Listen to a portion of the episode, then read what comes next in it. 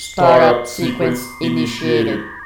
O último boss da internet.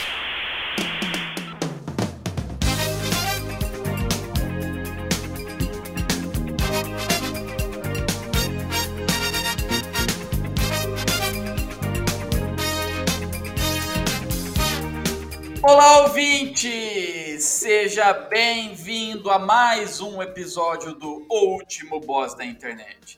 Eu sou Guilherme Drigo e hoje eu tô aqui com ele, o famigerado Tucunaré Luan Rezende. É, bom dia, boa tarde, bom momento. É, seja bem-vindo a mais um episódio. Boa sorte neste ano bosta que se encerra e no ano que não sabemos como vai ser que se inicia. E que todos tenham sorte, a começar pelo editor deste podcast, já que hoje esquecemos de bater palmas no comecinho da gravação, então não sabemos se vai ficar tudo sincronizado. E é mesmo, hein? E... Tô aqui com ele também, o poltergado telemarketing Neto Bonomi. O quê? Poltergar. Poltergar. Aquele formoso corredor keniano. Ah, Eu achei que era poltergado, sabe? Eu tinha entendido. Boa noite a todos, eu espero que todo mundo esteja bem, na alegria de nosso Senhor Jesus Cristo, seu único filho. E quero pa- parabenizar aí todas, todas as pessoas que nos ouvem, que, no, que nos assistem, né? Então, tudo de bom pra todo mundo, tá? E tô aqui também com ele, que enfrentou uma enchente para salvar dois barris de chopp, Carlos Dória. Boa noite, galera. Tudo bem? Bom dia pra quem tá ouvindo de dia.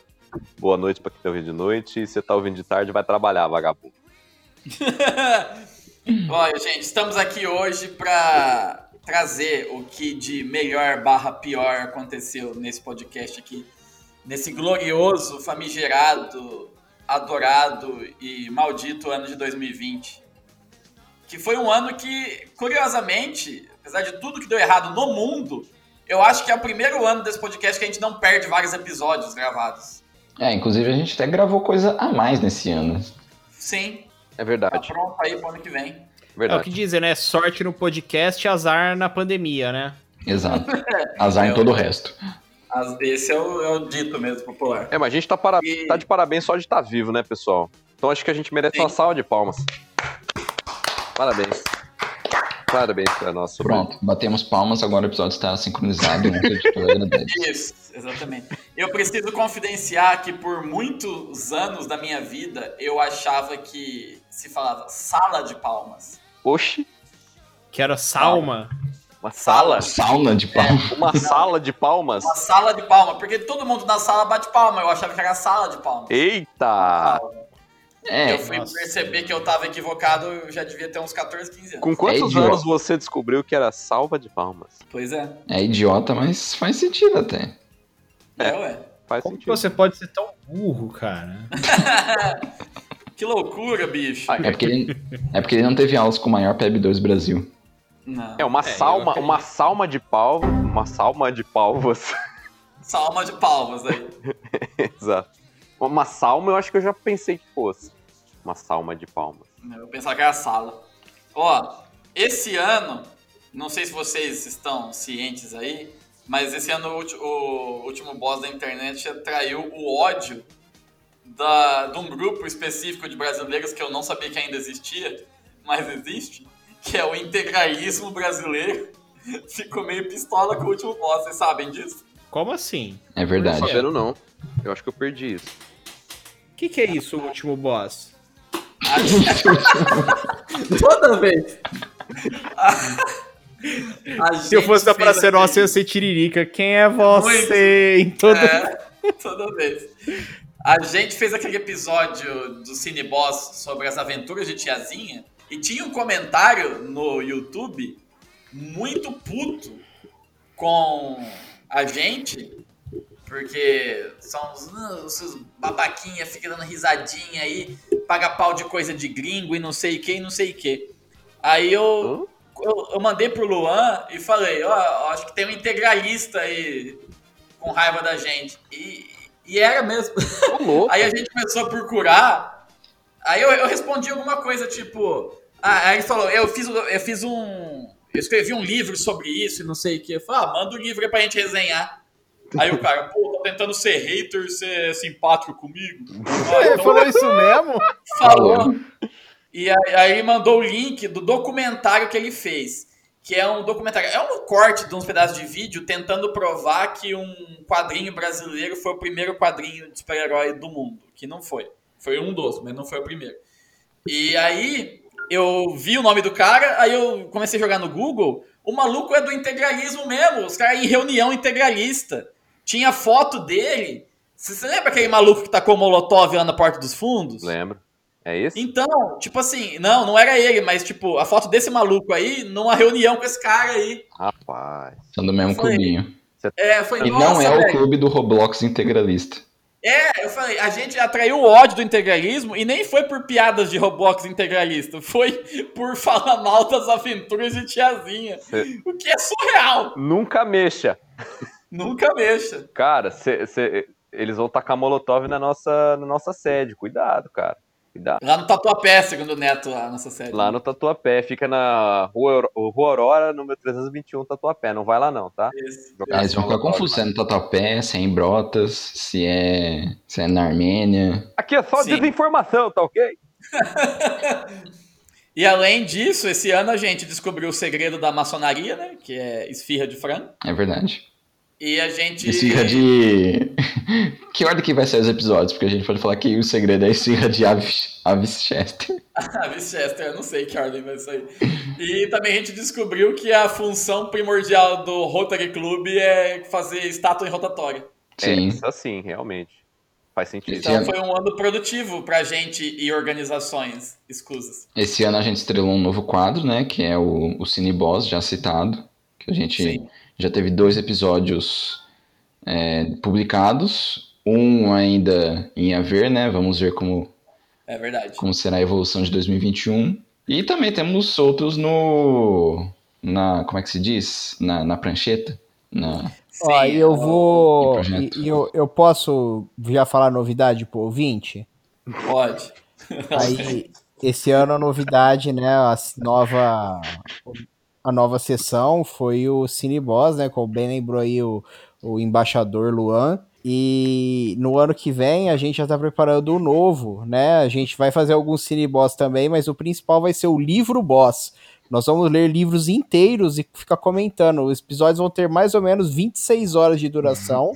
Cara, a depender do tamanho do livro, tá? Isso é uma ideia tão idiota que, que me deu vontade de fazer então, de verdade. Eu, eu acho que daria certo. Só se a gente fizer com um livro Universo em Desencanto, né? Perfeito! Caralho! Leia, leia imediatamente. Cara. Mas eu acho que esse não vai ter graça, porque todo mundo vai ler. Ó, Sim. vou falar um negócio para vocês, parceiros. Se a gente fizer isso aí, vai estourar a boca do balão. Não vai ter pra ninguém o ano 2021. Morou? Morou? Ou a gente vai gastar 60 horas da nossa vida lendo um livro bosta, mais uns 350 horas editando, para cinco pessoas ouvir e falar ainda que, que não gostou, que vai jogar molotov na nossa, na nossa sede. Eu topo, eu topo, é lógico que eu topo. Vamos fazer. Eu não sei se tá imitando o Silvio Santos ou o Alexandre Frota. É, ficou um híbrido dos dois. Na verdade, na verdade não é, tô imitando ninguém, tô fazendo a voz do trouxa. Ou seja, a minha voz. Exatamente. Então, a gente teve quanto, Luan? 18 episódios esse ano? Eu perdi a conta. Não, mano, Mas... tem mais, eu acho. Não, eu acho que foram 18. Todo ano tá batendo 18. Acho que foi 18. Né? Acho que foi 18. Barely legal, então, né? É, foram 18 episódios, foram totalizando 1781 minutos de podcast, 23 citações a Regis Tadeu. Boa. oito citações a Ivan Buzik. Só 23? Você quer e que eu cinco citações a Ivan e Paulo Barão. Então, Mentira, é, eu inventei esse todos ano, Isso, mas esse ano eu, eu tenho certeza, eu vou cravar, já cravei em episódios anteriores. A gente foi o podcast que mais citou Red Stadeu no Brasil, disparado, eu tenho certeza. Então, uma, uma sala de palmas pra gente. Clap, clap, clap, clap, clap. Eu acho que. Eu acho que nem o canal do Regis Tadeu citou tanto o Regis Tadeu. Provavelmente não. Vamos mandar. Vocês já mandaram e-mail pra ele? Já. É, a gente já comentou o vídeo. A gente comentou Ah, gente vídeo dele. comenta. Mas ele não respondeu, né? Não, mas Não. O, o- te- tem gente que olha ali e responde, ô idiotice. Sim, teve gente aleatória que respondeu. A gente comentou pra ir falar da, da- da- Esses comentários imbecis, né? Pra falar da, da discografia do latino. E teve gente comentando embaixo. Eu acho que isso tem que ser feito mesmo. E tá errado? Errado não tá. É. Aposto que você não sabe. Só sei que foi assim. Me leva. O, o o mestre que ganhou tanto dinheiro sem esforço nenhum, galera. Porra. É. O cara copia a música dos outros, fatura milhões. Tá certo, um mestre. E não paga pensão Eu não sei como que ele ainda não virou coach. Verdade, mano. O latino vai, vai ser coach de cantor. É, eu acho que o Latino é o primeiro pessoa a fazer um trabalho de coach na música, né? Ele copia tudo dos outros e fala que é dele. Fala assim, Verdade. não, trabalho é meu aqui, né? Igual os caras pegam física quântica, joga lá uns termos de física quântica e fala, não, isso aqui é meu, eu que inventei. Lógico, você tirou do cu esse conceito pra falar merda. Pô, nós vamos fazer outro episódio. Não, É. chega, não, não, Não, termina então, aí. Como é que vai ter? Como é que faz? É você, ouvinte. Então, agradecemos a sua companhia nesse 2020 aqui. Agradecemos aos amigos que ouvem, a gente que acompanham. E fica a gente em 2021. Vem mais groselha, loucura, e-mails aleatórios e falta de bom senso em 2021. Vamos lutar para aumentar a nossa audiência em Rostov do Dom, em Quixeramobim, Jabotão dos Guararapes e outros lugares que a gente tem ouvintes de acordo com Estiva do- Ô, Luan, quantos Oi. ouvintes a gente tem na Cracóvia? Ah, sete. Cracóvia, ali perto do viaduto do chá. Isso. Vou- a nossa meta, então, pessoal, pro ano que vem é dobrar os ouvintes da Cracóvia, hein? Fica, fica aí a meta pro ano que vem. E fique com, com os melhores momentos, né? Desse esse Isso. ano maravilhoso. Bom, o The Boss 2020 pra vocês aí. Esse ano eu quero deixar um agradecimento especial pros três amigos que eu tenho, que é pai, mãe e dinheiro. Muito bem dito. Eu reforço Um o coro. abraço, ouvinte, e até o ano que vem. Fique com os melhores momentos aí. Tchau. Tchau, Adeus, tchau, tchau. ano velho. Então é. Feliz. Tchau. Que tudo Se realize. No ano que vai morrer.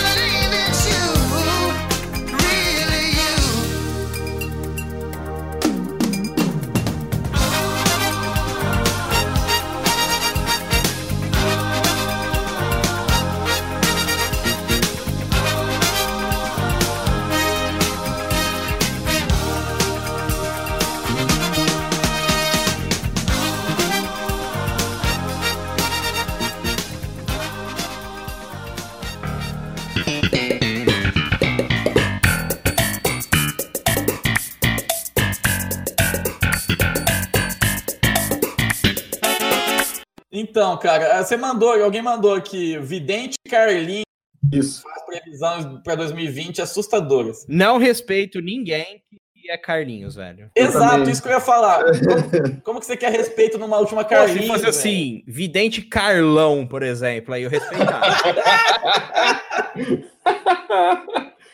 Cara, Vidente Carlão é muito vereador de cidade pequena, cara. Nossa, pensou, vote Vidente Carlão. Ô, cara, vidente Carlos É. de Ogum. E Carlos na campanha ele o podia falar que ele já sabe que ele ganhou. Vidente Carlos. Carlos Carne. Carlos Mano, Carne. Vidente Carlinhos, velho. Vai tomar no cu. Olha a principal, a principal previsão dele. Um terremoto vai atingir o Brasil no próximo ano e vai rachar a Avenida Paulista no meio. O cara não sabe nem como funciona a placa tectônica, seu arrombado. Mano, Na hora que vai rachar bem a, a principal avenida, vai ser bem lá. Ah, mas pelo menos ele foi bem específico nessa, né? Porque na outra ele fala: Ó, vamos ter dificuldades envolvendo uma situação do presidente da República. Ele vai ter vários problemas envolvendo os filhos. Ou seja, Ah, ele tá descrevendo como foi 2019 e como vai ser os próximos cinco você anos. precisa de poderes telecinéticos pra saber que os Bolsonaro vão dar problema, né? Mano, mas ele não tem telecinese, ele tem vidência, clarividência. Ah, é, Telecinese é... clarividência. Eu, eu tô aqui. Telecinese é levantar as coisas. É... É o Uri Geller. Isso. Igual a. Que previsão incrível essa. É a mesma coisa que falar, ó, eu, eu prevendo esse ano aqui que eu acho que o Palmeiras vai continuar sem título mundial esse ano. Ah, mas isso é normal aí. É a mesma coisa. Né, eu. Tem diferença isso aí. É normal. Aí o Palmeiras não tá disputando nada mundial esse ano, aí. Então... É, aí fica fácil. Agora, uma coisa é a pessoa falar isso, outra coisa é a pessoa falar que previu que o Zezé Perrella não ia pagar os 60% do Thiago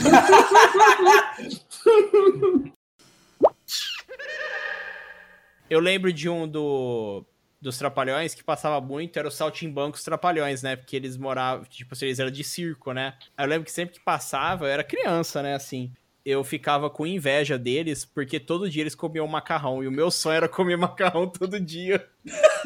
Eu, gostava, mano, eu gostava muito de macarrão, velho. Ai, cara, imagina se você tivesse tido a possibilidade de comer macarrão todo dia, né? Se você já. Nossa, velho. Se você já ah, aí eu, aí eu não ia nem ter visto o Covid, mano. que trágico. Do Didi que eu lembro, eu lembro que passava muito na Globo o do Fantasma Atrapalhão. Vocês lembram que tinha esse? Nossa, mano, passava muito isso. Eu lembro que tinha umas partes, tipo assim, a parte hilariante era que o Didi, sei lá, que a gente ficava chamando assim, Simão, Fantasma Bundão. Tipo, essa era a parte Ed do, do filme, sabe? parte Ed. É, era a parte mais assim, que ia ao, além dos limites, né? Esse eu nunca assisti também. Eu lembro de ter visto um que era que o Didi ele virava criança. Acho que é Didi quer ser criança, alguma coisa assim. Acho que é isso mesmo. Mano, mas o Didi é uma eterna criança. É, ele é um né, idoso de boné de lado, né? Que é uma instituição brasileira, isso, né? Não sei, sei lá, dos últimos 15 anos pra cá, né? Mas quando esses filmes falam, nossa, e grande elenco, era grande elenco mesmo, né? Porque é. o Noviço Rebelde, a protagonista era a Patrícia Pilar, tinha Sandy Júnior, tinha o Gugu. Sandy Júnior é como se fosse uma pessoa só, né? Sandy Júnior. Mano, é, sabe o que é engraçado? Que aí tem, tipo, uns putator de tarimba. No meio tem, sei lá, um Gianfrancesco Guarnieri, tá ligado? Aí, aí no meio tem, sei lá, o, o Francisco Cuoco. É, é, bizarro, mano. E o Bambam, né? Eles põem o Bambam pra interpretar com o Francisco Isso! tipo, Xuxa, Lua de Cristal, com Xuxa Meneghel, Sérgio Malandro, Fernanda Montenegro. Irmão feio do Val.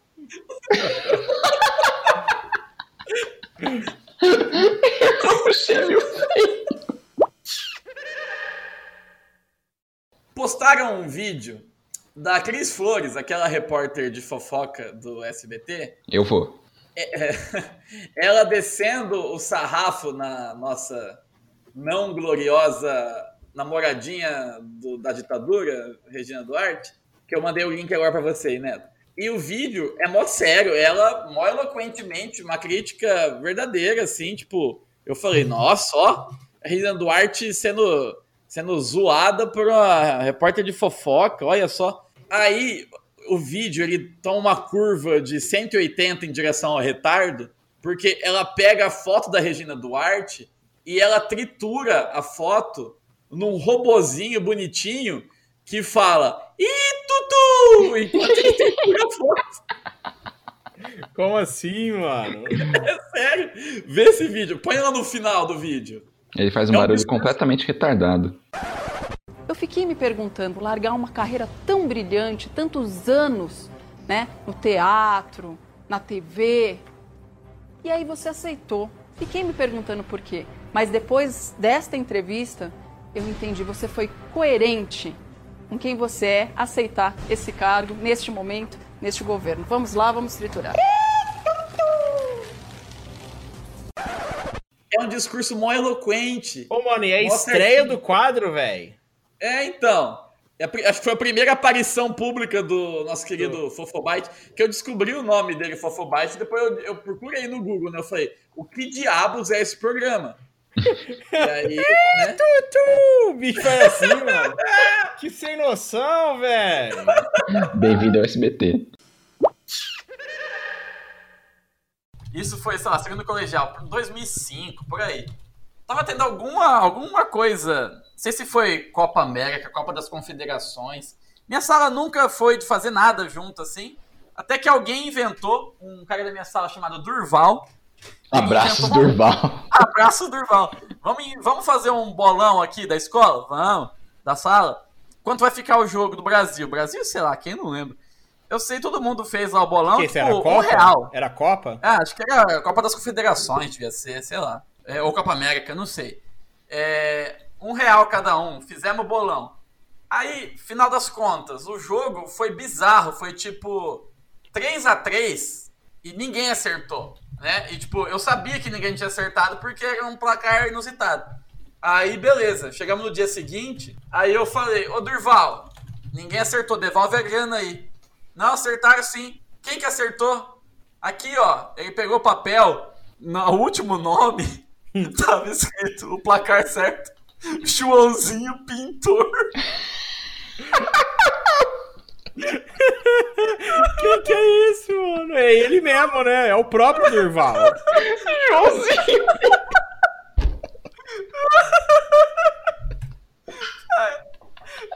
É meu vizinho, Joãozinho Pintor.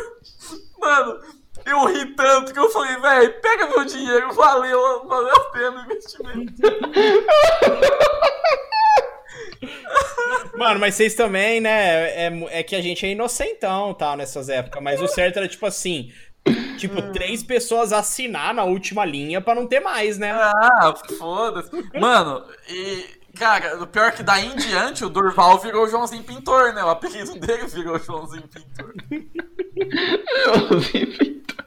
Eu encontrei esse cara na rua, sei lá, uns 4, 5 anos atrás. Eu gritei, ô Joãozinho Pintor! E aí ele acenou pra mim. Como eu tô. Eu tava indo trabalhar, né? Na rua, lá no centro de Rio Preto. Pegaria? Eu sou. Eu sou soprador de folha. E, ó, e, e vou deixar aqui uma. Você toca Mas- flauta peruana? Não, mas eu vou deixar aqui uma reclamação, vou deixar aqui minha indignação, que tem um filho da puta que fica aí soltando fo soprando folha 6 horas da manhã na praça aqui de Mirassol. E fica aí, Rogerinho. Atrapalhando o sono de todos os moradores aqui da, da, das redondezas da praça. Queria deixar essa indignação aí. Quem tá ouvindo agora e não tem a referência, não entendeu se o Carlos trabalha na rua ou se ele mora na rua. O Carlos Não. é um mendigo que mora na rua. E o- e o cara vem soprar folha, ele sopra minha roupa, meu, É. meu colchão, meu, É, meu- meu Não, mas cobertor. só aquele soprador de, de folha mecânico lá, 6 horas da manhã, é pra chegar na porrada no filho da Não, puta desse. velho, e aí eu, eu entrei em contato com o diretor de serviços municipais aqui, ele falou que ia resolver, até agora nada. Então, senhor, senhor diretor de, de, de puta que pariu de municipal de, de- da cidade de Mirassol aí, ó, fica o aviso, vou na tua casa, vou cagar num saco, pôr fogo, jogar na tua casa, filho da puta. Não, aí você caga e você leva um secador de cabelo. e fica- Isso, vou levar. Não, eu acabei de ver um soprador de folha aqui, ó, 110 volts, 160 reais. Vou aí, 6 horas da manhã, soprar merda. Aí vou bater na porta, a hora que você sair, eu sopro merda na sua cara, seu filho da puta. Não, faz o seguinte, cara. Você entra na casa dele, caga numa marmita de isopor, coloca no micro-ondas, deixa 20 minutos e vai embora. E fala que é a panqueca vegana. Nossa, é verdade. Agora, Fala, ó, o Akbar. ó, tem um cara na rua da Juliana, lá da minha namorada, que é o Santinho, né? E eu, eu confio nas previsões dele, a previsão de jogo do bicho, eu confio. Ele é um se, eu fosse, político, se eu fosse jogar no bicho, eu ia na, no que ele fala, porque ele joga no bicho. Ó, então vamos fazer o seguinte, vamos, vamos criar um padrinho aqui do último boss, que o pessoal compartilha a grana aqui, o Neto vai lá no Santinho, pega quem vai ganhar, o que vai dar no bicho, joga no bicho, e a gente compartilha os lucros com os ouvintes. Isso, mas essa é a segunda meta, né? Lembrando que a nossa primeira é entrar no grupo secreto do Regis Tadeu. É verdade. Achei que a razão. primeira meta era dobrar a meta. Verdade, a primeira meta é dobrar a meta. A segunda meta é entrar no grupo secreto do Regis Tadeu. E a terceira é jogar no bicho. Se a gente fizer uma vaquinha pra jogar no bicho e depois pagar de volta com o lucro pra quem participou, isso configura algum crime? Não, configura como contravenção. Verdade, a gente fica estabelecido que é contravenção. Mas por quê? Tipo, jogar no bicho é ilegal ou é ilegal o serviço de bicheiro? Eu não sei também. Eu- não, o bicheiro com certeza é. Não, o bicheiro eu sei que é, porque, tipo, é uma profissão, vamos colocar aí, jun... pa- tipo um cafetão, assim, da vida é proibido Sim. também, né? Sim. Mas, tipo assim, não é proibido eu. Se prostituir. Eu, é, ou eu ir pagar pra uma prostituta e ter relação com ela. Isso do que É, eu sei não não é. é, ilegal. E você pagar pra uma prostituta jogar no bicho pra você? E o, e o bicheiro ser o cafetão dela. Hum, Aí não é nem contravenção, porque o- uma contravenção anula a outra. vamos agora, vamos É verdade. chamar o nosso especialista em direito tributário e futurologista. Inventa um nome aí. Tô Ué, masturbando. Isso, o, o doutor Bengadura. Dica do Tomás. Dica do Tomás. Mano, vou falar sério, esse maluco que criou o Orkut, que maluco esquisito, velho. Ô, mano, ele chama Orkut, né, velho? Tipo. Não sei tipo Michael, é o Orkut. É. Não, e sabe o que é o mais legal? Tipo assim, eu vou criar um site, uma rede social, um conceito disruptivo. Como que eu vou dar o nome? É. João Paulo vai ser o meu.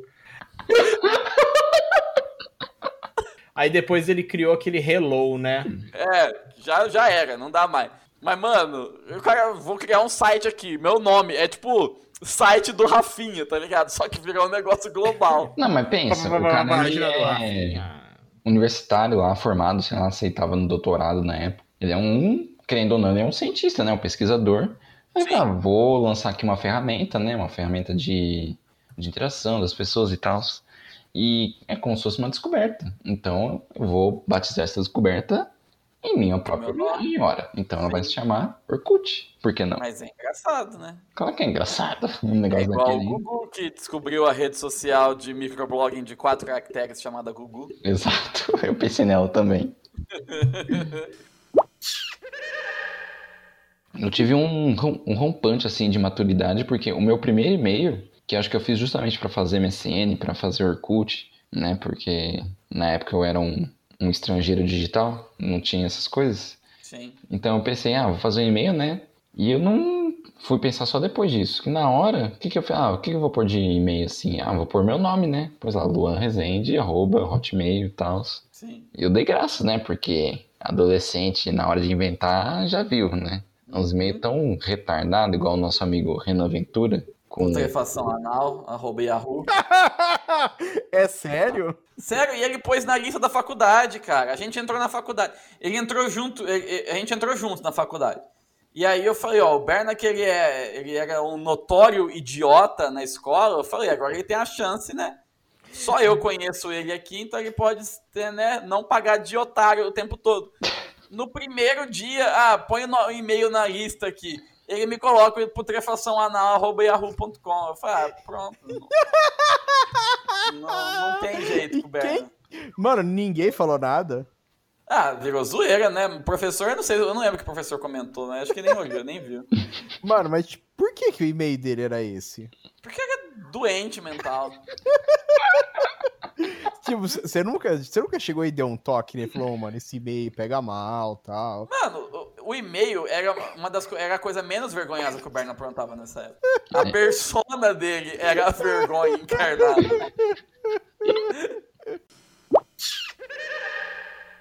O O Berner Berna, ele tem um clássico também, que sorte dele eu perdi, isso foi perdido nos É, eu ia HDs, citar justamente esse caso. Pode antigos. contar que foi com você mesmo, né? Então. que sim, foi comigo. Que a gente ficava conversando na internet até tarde, né? A época de MSN, eu gostava muito, que tipo, eu ficava em casa, tipo, ah, nós não vamos sair, ficava em casa até 3, 4 horas da manhã trocando ideia com os amigos e tal. Sim. E aí, sei lá, duas e meia da manhã, o Berna. Ô, falou, vou dormir. Aí eu, falou, até mais. Que no MSN é engraçado, né? No MSN a gente se despedia, né? Dava É. oi. Hoje. Pera aí que hoje eu vou você manda tomar mensagem. banho, né? É, hoje manda mensagem e o cara responde quando, quando vê. É, Não, às vezes nem quando vê, né? É. Aí, enfim, eu vou, vou dormir. Falou. Falou, né?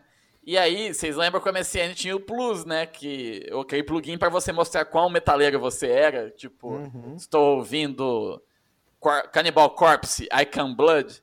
E aí ele falou, falou, tô indo dormir. E aí aparece no. Estou ouvindo dele. ouvi, assistindo. Recruta safada.wmv. Putaria!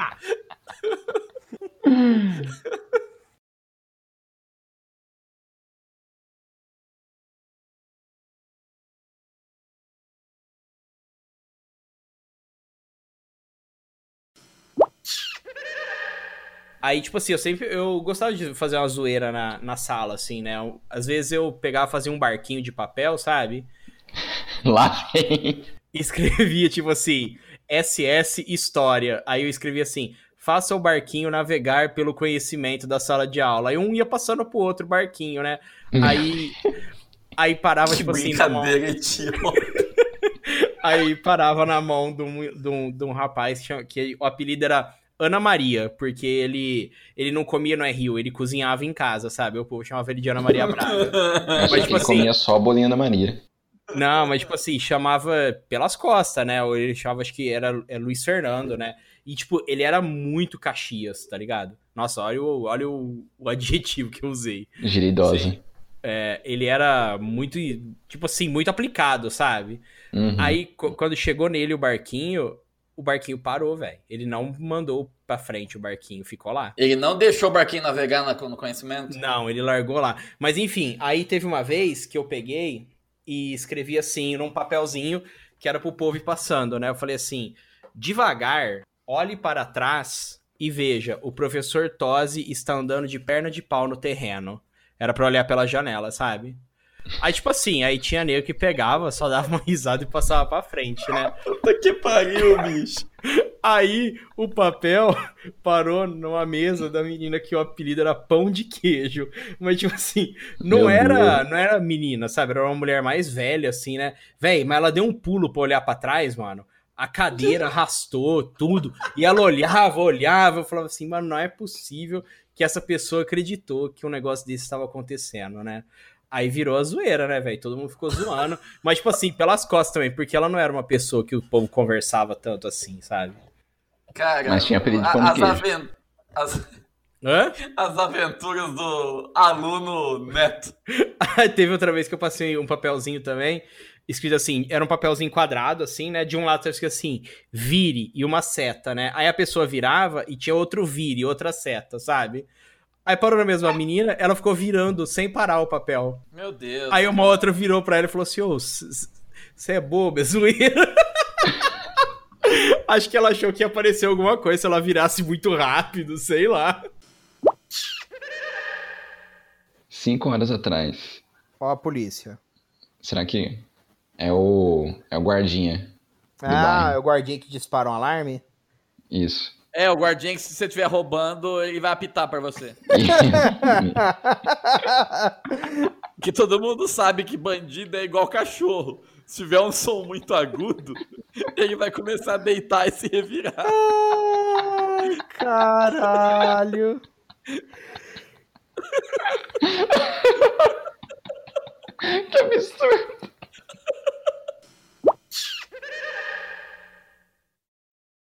Vocês lembram daquelas, daquelas, daquelas revistinhas que você tinha que tirar as figurinhas, aí, tipo, às vezes você ganhava uma bola de, de plástico. Bola de capotão, louco. E bola de capotão era o prêmio Master, né? Sim. Outras Sim. coisas Mano. também pra tirar dinheiro da galera. Isso aí era aqueles. Era aqueles álbuns que vendia em boteco, assim. Isso. Bem, bem falseta, as páginas tudo em preto e branco. Sim, você completava sim. uma página e ganhava um bagulho. Que com, que com certeza pagava o direito autoral das marcas que eles estavam usando. Aí no, no mesmo álbum juntava, tipo assim, é, jogadores de futebol, Pokémon.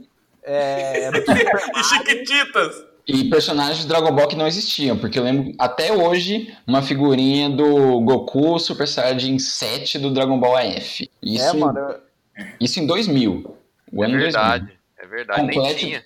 Complete das figurinhas 47 a 91 e ganhe um fogão três bocas. E ganha uma ducha.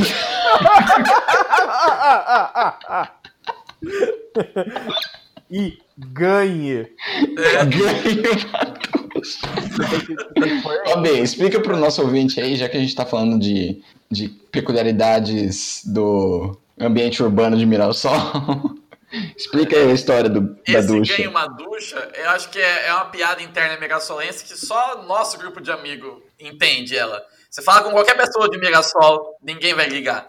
Porque por muitos anos, o principal posto aqui da cidade ele tinha uma placa escrito abasteça 20 litros e ganhe uma ducha. Só que o ganhe tava entre aspas. E eu nunca entendi o porquê que o, o cara da, da placa ele quis se resguardar do quê? Com o ganhe, entre aspas. É. Ele ficou com medo da pessoa cobrar uma ducha Lorenzetti de verdade. Vai saber, velho. Vai saber. Mas eu sempre achei muito engraçado o ganhe, entre aspas. Eu acho que só a gente dá risada disso.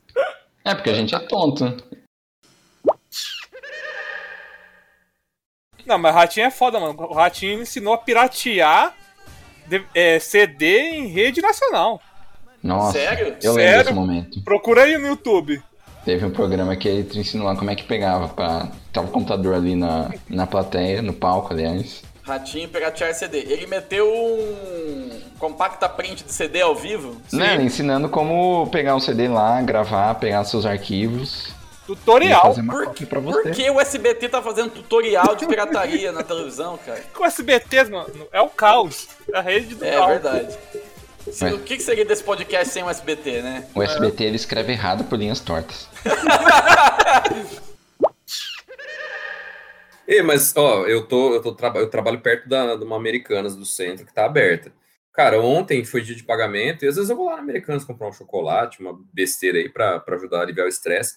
Sem brincadeira, cara, tinha 30 pessoas ou mais dentro da Americanas aglomerado em volta dos ovos de Páscoa. Então, É, velho, foda. ah, deixa o pau torar, Vai- então. Vai dar muito ruim, cara. Os mercados tá lotado. O Sim, mercado tá lotado mesmo. Eu fui, eu fui sexta no Carrefour, cara, do céu, tava muito lotado. Porque acho que tá tendo promoção por causa da Páscoa, né? Os ovos estão mais baratos. E tá indo a família inteira, velho. O povo tá nem aí. Vai mãe, É, filho. vai com tio, criança, a criança tia, passa a mão avô. em tudo. Depois Não, enfia a mão na que- boca. Tem uma coisa que não ia fazer mal ter, ter falta no mercado é o de Páscoa também, né? Essa desgraça. Que todo, todo ano tem aquela mesma revolta, né? As pessoas que são- vão lá comprar ovo de Páscoa, que faz questão, e as pessoas que têm raiva do preço do ovo de Páscoa, e as pessoas que As têm que raiva tem- de é, quem são as pessoas que têm reclama. raiva do, do ovo e tem a pessoa que tem raiva do dinheiro, que é quem compra. É, e quem tem raiva dos dois. é verdade, Cara, é o meu caso. É, eu, eu cago povo de Páscoa, velho. Eu acho que não compro ovo de Páscoa faz uns 10 anos, mas hoje eu comprei um porque eu fui no supermercado e ti- tava barato. Porque acho que ninguém tá comprando. Acho que o último É, ovo de Páscoa que eu comi foi na escola que. é, na época de vacas gordas, né? Estava em escola particular, então tinha. Ai, vou fazer amigo secreto de Páscoa, de chocolate, ai, vamos, né? E isso foi em 2002. O FHC ainda era presidente. Eu tô velho. O Enfim, último ovo de Páscoa que você comeu foi no governo FHC.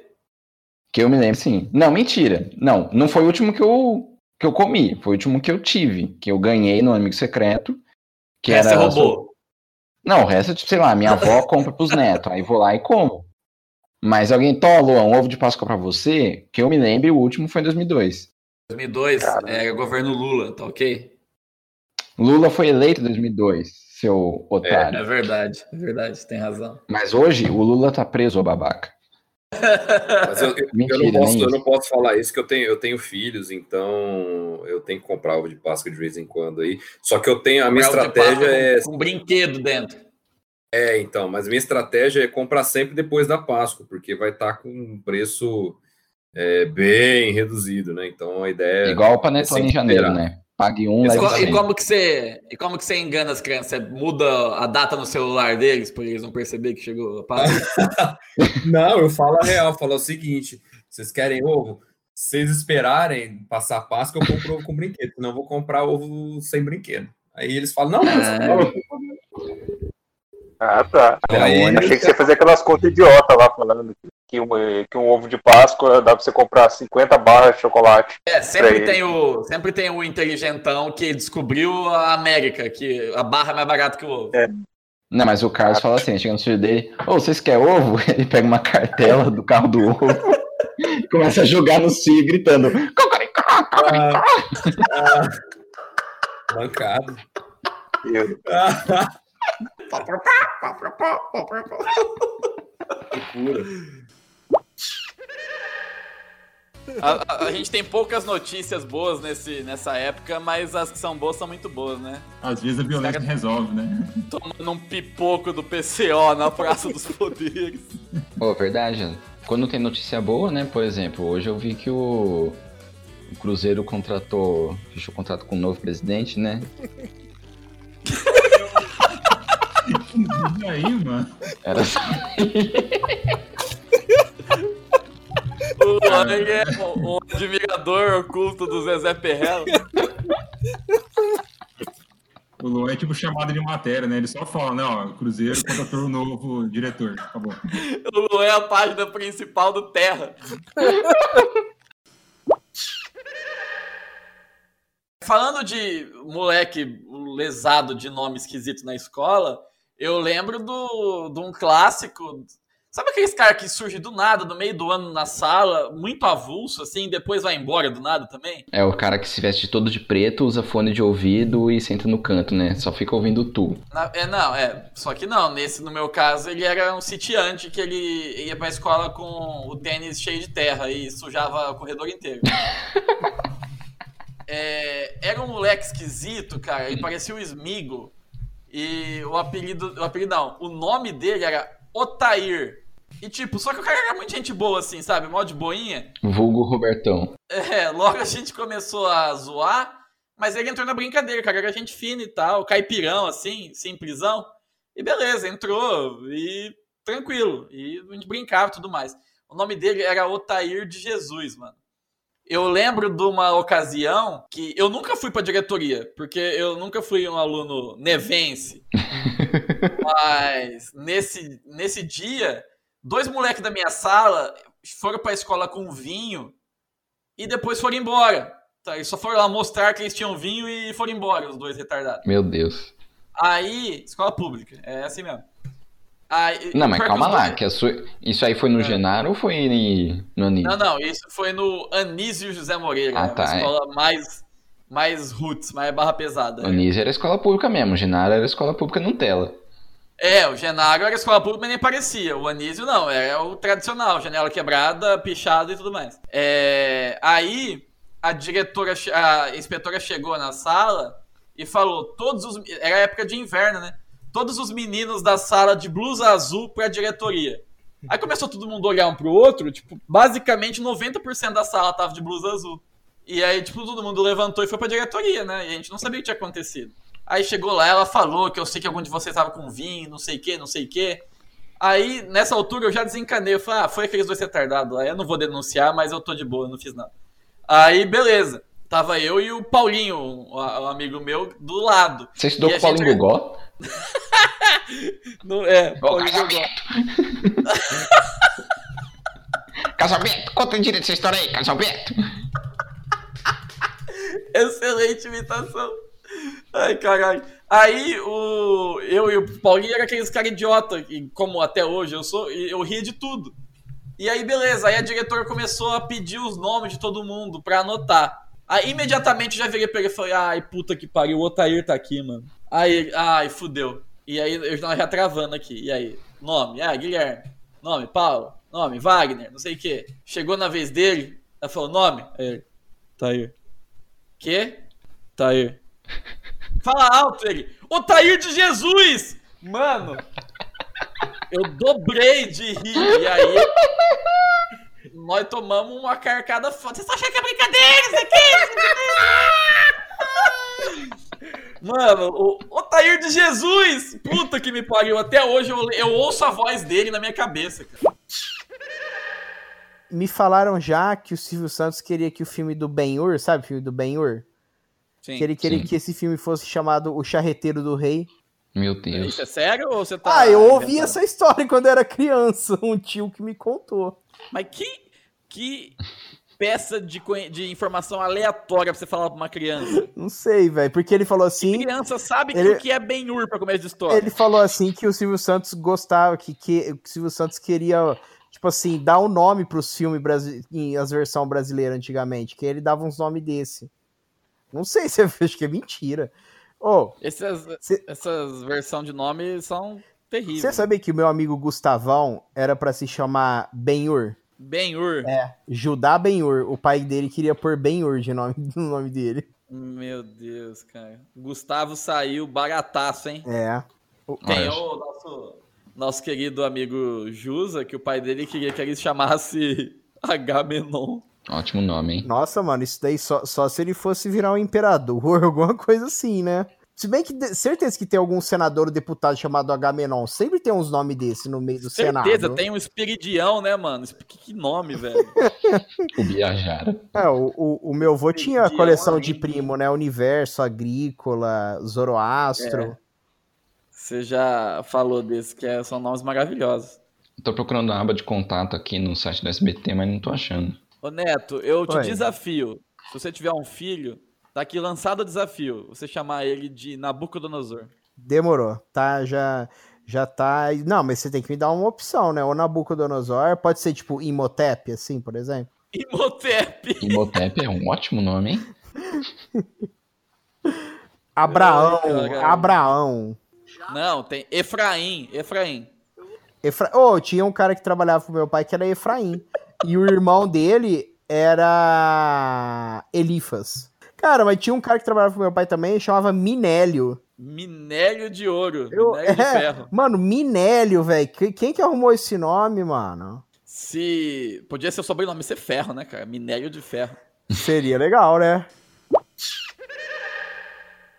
Cara, meu pai, ele tinha. Quando ele tinha empresa dele, ele tinha uma Fiorino. Uma Fiorino azul. E aí, cara, ela era tudo fodido, mano. Eu lembro que, nossa, quando eu- ele me levava na escola, eu lembro que tinha até vergonha, às vezes, né? Porque os carros. Não é. Outra que, por exemplo, a porta abria, sabe? Tipo, você tinha que ir segurando a porta pra, pra a porta não ficar abrindo. Enfim. Era Fiorino da, da- daquelas velhas lá, Aquelas velhas, quadradão. É, isso. Código de trânsito na época era sugestão de trânsito. Isso. E, cara, eu lembro uma vez que eu estudava no, no, no SESI, né? Que é perto da represa aqui em Rio Preto. E tem um viaduto, né? Que você, você sobe ali e depois você desce. Na É uma descida bem íngreme. É uma descida bem íngreme. Um cara, tipo, freou na, na frente dele seco assim, e ele também freou junto. Nisso, o banco que eu tava sentado, ele saiu o banco comigo e jogou no, para, no, no vidro, no painel, assim. Nossa. Bateu assim, fiquei tudo montuado em cima do vidro, do painel. Cinto não existia. Não, não tinha cinto, né? Aí, Eu ia falar, ainda bem que você tava de cinto. É, só se for na calça. Aí eu, eu, eu peguei e falei, nossa, pai, eu louco. Presta atenção, moleque. Você foi o culpado ainda. Eu era culpado, cara. Eu não prestava atenção. Nossa. Cara, eu lembro, eu lembro dia, meu pai mexia com. Era sujo, né? Assim, eu mexia com o elevador, né? Tá? Eu sempre tinha graxa, tudo. Eu lembro que minha camiseta era branca, o uniforme ficou sujo do. do... tudo. Nossa, E tomou bronca ainda, o melhor de tudo é isso. tomei bronca ainda, cara. Presta atenção! Em que, caralho? Presta atenção no que, velho? Era fora, cara. Isso explica muita coisa. tipo o quê? Tipo, eu ter tido um brinquedo do Gugu. Eu tinha gincana do Gugu quando era criança. Você tinha? Tinha. Eu tinha o poço do Gugu. O poço, você ia buscar O água poço. porque não tinha água encanada na sua casa? O posto! Caralho, mano, os caras foram. O poço do Dois pedreiros instalaram um poço no teu quintal. Por Ô, favor, você- sai, sai da minha aula. catequese? Fiz. Eu fiz. Eu fiz, mas minha professora era tão ruim que eu já não sabia nada. Eu já era, né, das heresias desde criança. E eu saí da catequese sem saber nem, nem rezar. Eu não sabia nem o que eu tinha que falar lá no dia, na, na, na hora da primeira comunhão. Na hora do ritual. É, eu, eu lembro que eu tinha que segurar uma vela e eu. Eu me distraí o tempo todo com aquela vela enorme e eu quase pus fogo na cabeça da menina na minha frente. Top. Mano, mas é. Mas, tipo assim, eu percebo que eu conheço mais de Bíblia do que o povo que vai na igreja todo dia. Ah, mas isso é de lei. Eu não sei se é porque a gente tem, tipo assim, conhecimento histórico, a gente acaba adquirindo coisas sobre a Bíblia, né? A gente acaba sabendo. Mas, mano, tipo assim, os moleques ficam tudo assim na, na escola, né? Ai, Deus, não sei o quê, eu vou na igreja. Ontem eu fui na igreja, amanhã eu vou na igreja, eu vou no culto, não sei o quê. Aí começa a falar de coisa da Bíblia, tipo assim, porque tem a ver com a matéria, tal, vai falar de antes de Cristo, tipo de coisa. E os moleques pensam assim, hã? Eu falo assim, ó, vocês vão na missa e não prestem isso aí nada, ou caramba? Mas é, eles, eles vão pra namorar. Você é fã da Bíblia mesmo? Então cita 12 crimes que ela mandou você cometer aí. Ah, mano, esses, esses moleques aí devem ter fetiche por César Maurício, só pode. É bem isso. Eu não entendi quem que é o César Maurício ainda. César Maurício é. É nome de personagem de Hermes e Renato, total, né? César É, Maurício. é o admin da página Mortadela. A escola que eu trabalhava, ela começou a ter um problema com gato. Apareceu uns gatos lá, e aí, tipo assim, as inspetoras ficam com dó, inspetor não, mulher da limpeza fica com dó, e aí começa a dar comida. E aí o que acontece? Mais gatos chegam. E aí esses gatos começam a cruzar e terem mais gatos. Até que chegou uma hora que tinha tipo 40 gatos na escola. E tipo começou a dar problema de um gato arranhou uma criança, sabe? Tipo, Gato ah, cagado na menina- escola. é, cocô de gato, essas coisas assim. E começou, tipo, ó, não tem como. Aí a gente entrou em contato com as zoonoses, só que como toda cidade brasileira com muita estrutura, a zoonoses falou, ó, a gente pode ir aí e pegar os gatos na gatoeira. Aí a gente castra o gato e devolve, é o que pode fazer. Aí, tipo, ah, tá bom, né? Me- melhor que continuar procriando. Mas a gente tem só uma gatoeira disponível. Que eu nem sabia que existia gatoeira, na real. Fui descobrir na, na ocasião. Aí tá, então como que faz? Ó, nós vamos trazer a gatoeira. É, é tipo uma caixa, é tipo uma gaiola, sabe? Que aí você coloca, sei lá, uma sardinha em cima de uma rampinha. A hora que o gato entra, a rampinha, ele põe o peso na rampinha, a portinha fecha. Aí falou, você põe um gato lá, uma sardinha, aí a gente vem buscar o gato. Aí beleza, começou a fazer isso. Mano, e é bagulho infalível, assim, dá cinco minutos ele pega o gato. Aí o gato fica uma fera, mano. Ele fica, Fica frenético, dando cabeçada no negócio e tal. Aí o cara pegava e levava embora. Aí o que, que aconteceu? A, a mulher da limpeza, em toda a sua sapiência popular, ela começou a ficar revoltada porque ela falou que o povo lá da zoonose ia matar o gato pra fazer sabão. Mas é verdade Tá certo, mesmo. ela viu o. Bolsonaro já falou isso daí. Pois é. E a gente falou, não, ele vai castrar e trazer de volta. Não, por que, que não trouxe nenhum de volta ainda, então? Ô, caralho, é porque tem que dar tempo o gato se recuperar, não pode cortar o bagulho e jogar aí de volta aqui. Né, não é que tem. E ficou, bateu boca, mas falou, tá bom. É velha. Aí, beleza. É velho. Aí, beleza, né? Eu, eu tive essa conversa com ela, né? Aí, tranquilo, a gatoeira lá. Aí, um dia eu abonei. No dia que eu volto. Ah, você não sabe a saga que aconteceu aqui. O quê? Roubaram a gatoeira. "Ca- quem rouba uma gatoeira? Por que alguém faria isso? Ah, não sei, não sei o que tem. Aí o que aconteceu? Primeiro, eu tive que caçar na cidade, descobrir onde vendia uma gatoeira e comprar pra substituir. Porque era emprestado a zoonose, a gatoeira. É, é emprestado. E a coisa mais surreal que eu já fiz, chegar na loja. Você tem gatoeira? Né? Enfim. Caralho, mano, é caro, velho. 130 conto. É caro essa merda. A gente teve que pagar com o dinheiro da PM da escola e, e pagar a gatoeira. Aí o que, que aconteceu? A gente, a diretora falou, ó, eu, né, eu tenho que fazer um boletim de ocorrência e tal. E aí eu já tava ligado, né? Porque eu tinha tido essa conversa com a inspetora. Com a inspetora não, com a mulher da limpeza, caralho. Aí eu, de propósito, fui lá na- no pátio, né, conversando com as mulheres da, da, da limpeza da inspetora, eu falei, é, então, vai dar, você viu que sumiu a gatoeira? É, vai dar BO aí, porque tem que chamar a polícia, Processo né? administrativo. É, boletim de ocorrência e tal, porque é, porque é furto e não sei o que, né? Mas você só deu um miguezão, né, velho? Foi, eu joguei o verdaço, né? Aí, porque eu tava desconfiado dela, mas não falei nada pra ninguém, né? Porque, né, não vou sair acusando. Aí, você acredita que, tipo, eu saí pra almoçar e tal. A hora que eu voltei, eu vejo atrás do muro, caído, a gatoeira toda amassada, jogaram por cima do muro ela. Ah. E, tipo assim, na hora do meu almoço, é, antes do meu almoço, era o almoço da mulher, tá ligado? Então, a hora que eu joguei o verde lá, ela apavorou, foi em casa, pegou a gatoeira, jogou por cima do muro e ficou na surdina.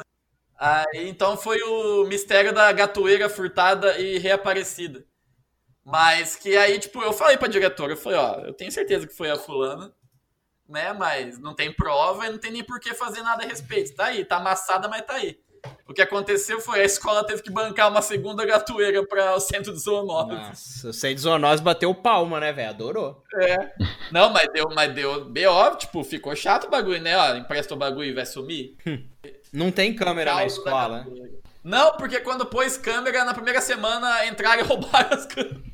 Merece muitos aplausos. É, né, nessa escola que eu estudava aí, dessas histórias aí, ele pôs câmera nas salas de aula. E uma vez aconteceu, é, bateu um vento e a porta bateu e caiu o trinco pro lado de fora. Meu e não Deus. tinha como abrir, tá ligado? Uhum. E nossa, a nossa escola, ela não era tipo aquela escola tradicional, com o corredor fechado. Era meio que blocos de salas em lugar aberto, sabe?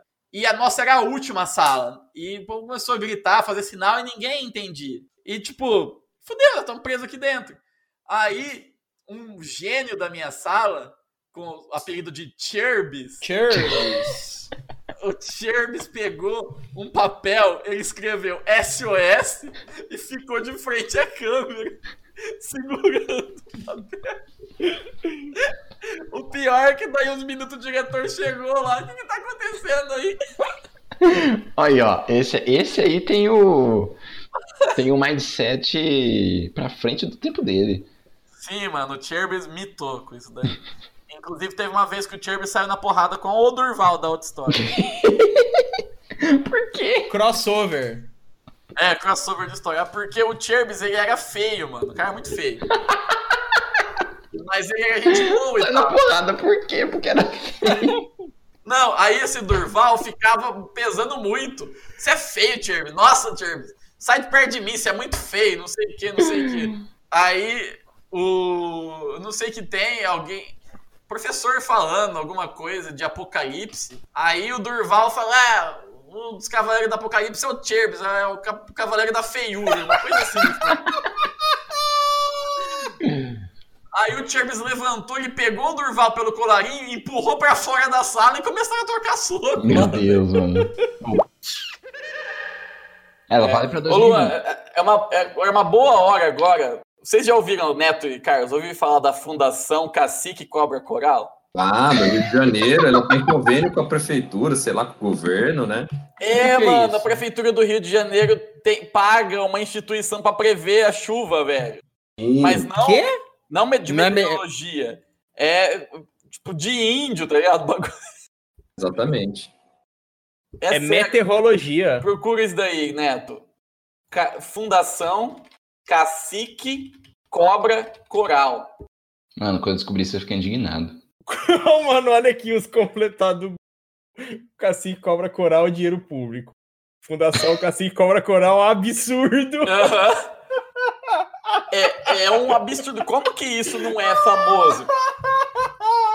Eu tô rachando do absurdo.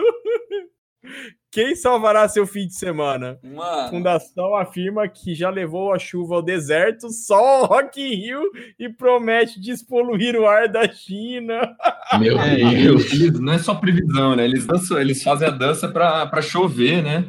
é. Peraí, peraí, peraí. Não é de previsão, é um bagulho que dança. Cara, Não, qualquer mano, coisa, zoando, qualquer velho. coisa mística, você Sério? pode chamar o Cacique Coral que ele resolve. Sabe o que é o melhor? Eu tô no site deles aqui. É aqueles sites maravilhosos em 800 por 600. E tem aqui, ó, mantenedor. Tuniquito Seguros. Meu Deus. Tuniquito com K, velho. Mano, você viu que no, no site deles tem um bagulho escrito assim, sequestro? Que? Tem mesmo uma abinha aqui. Sequestros? Que porra é essa? A vítima pode ser você. O acaso é o nosso melhor aliado. O sequestro é um, cri- é um crime monstruoso.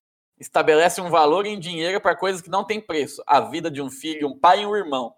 E submete a família da vítima ao suplício de negociar seu ente querido como se fosse uma mercadoria. Veja abaixo o alívio, a dor, o horror de alguns casos. Que raio é isso? Por que, que eles têm uma coletânea de sequestro no site deles? Mano, olha aqui, ó. A Fundação Cacique Cobra Coral, entidade esotérico-científica. KKKK. ah, mano, ó. Não, ó, o, o- vou falar, o Bolsonaro tá certo de acabar com a ciência mesmo. Olha que virou ciência, velho. Não, mano. Que pariu. O pior é que se fosse do governo Bolsonaro, eu nem ia me espantar, mas daqui tá rolando faz muitos, muitos anos. O site parou de ser atualizado faz tempo. Ó, o É, último ó. sequestro registrado aqui, registrado aqui, ó, é a Patrícia Bravanel, vocês lembram? Notícias publicadas na imprensa, 2001, 97. Nossas operações, o que, que vocês fazem, cara? Nem abre a aba Nossas Operações. Ah, meteorologia. Clique aqui para baixar o Flash Player. Não, obrigado. E esse é aquele site da, é- daquela época que todos os web designers achavam que quanto mais informação de todo lugar do mundo tiver no teu site, melhor. Né? Tem um contador nessa merda. Tem, tem até um contador. 1 milhão 308 mil pessoas, 746. É, tem um milhão de pessoas indignadas com a existência dessa instituição. Convênios. Meu Deus, eu entrei aqui na, na aba Quem Somos, da Fundação Cacique Cobra Coral. Ô, editor, coloca 4000 Rainy Nights pra tocar aí no enquanto eu leio essa história maravilhosa. Conta aí, vai.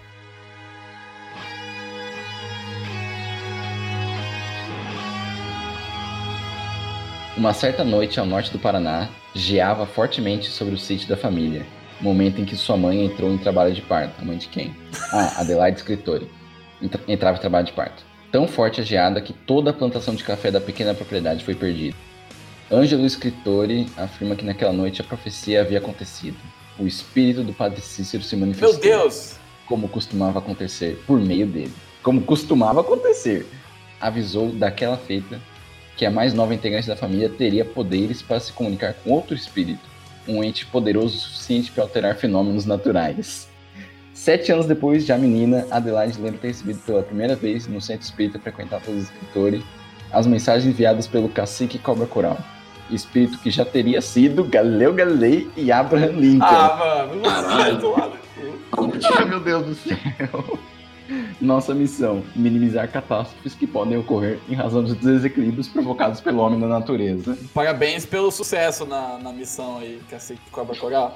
Mano, olha a loucura, velho. A menina. Primeiro, o que, que que Padre Cícero tava fazendo no Paraná? Segundo, depois sumiu o Padre Cícero, nunca mais falou. Padre Cícero não, Padim Cícero. É? Ele mesmo. Por Só que uma raio ele tá no Paraná, filho da puta? Ó, aí, tipo, o espírito do cacique Cobra Coral, que já teria sido Galileu Galilei e Abraham. Cara, por que que então você vai pro Paraná entrar numa menina pra prever chuva, cacete? O espírito Sabe, poderoso. sabe por que, Abeia? É. Porque Deus escreve certo por linhas tortas. É isso, tá, res- tá respondido. Três. Tartac era motor. Eu lembro que, tipo assim, é, os primeiros celulares falavam que era tecnologia analógica, né? Tanto é que era um lixo pra você conseguir conversar pelo celular. Sim. É, os tijolão era. Era analógico, né? É, então, aí o, o meu pai, o meu avô e tal, eles tiveram esse celular tijolão assim, sabe? Sim, sim. Aí, aí o meu avô, quando ele comprou o StarTAC dele, já era tecnologia digital. Aí, nossa, era perfeita o som, né? Mas, o som da noite. Oh, e, e e quando o meu avô com- comprou um Viva Voz, que... Peraí que minha avó tá me chamando. Continua, por favor. A viva voz aí. Vó! Viva, vovó. Viva vovóis. Viva vovó. Cara, eu mandei pra vocês aí. Acho que é o CEO que, que lançou o, o Baby aí. O cara parece o Clóvis de Barros e o Jorge Costando. Parece mesmo. Nossa! E essa TV aí? É. Celular inteligente. E, gente, não tinha nada. Ele não fazia absolutamente nada sozinho. Não. Inteligente, ele fazia o quê? Armazenava três números na memória. Incríveis três números na Aí memória. você colocava os números da- de quem é importante. É pai, mãe e dinheiro. Eu acho que era só, tipo assim, era só. Pai, mãe, dinheiro. É pai, mãe o agiota. Hoje, ó. Pai, mãe, pastor. É mais sem noção do que os blackface que ele fazia nos anos 90. Não, ó, é- é- a gente tem que abrir um, um- tem que abrir um parênteses aqui só para as fantasias do Gugu. O que, que era? Era o programa Táxi do Gugu, né? Isso eu lembro. Sim.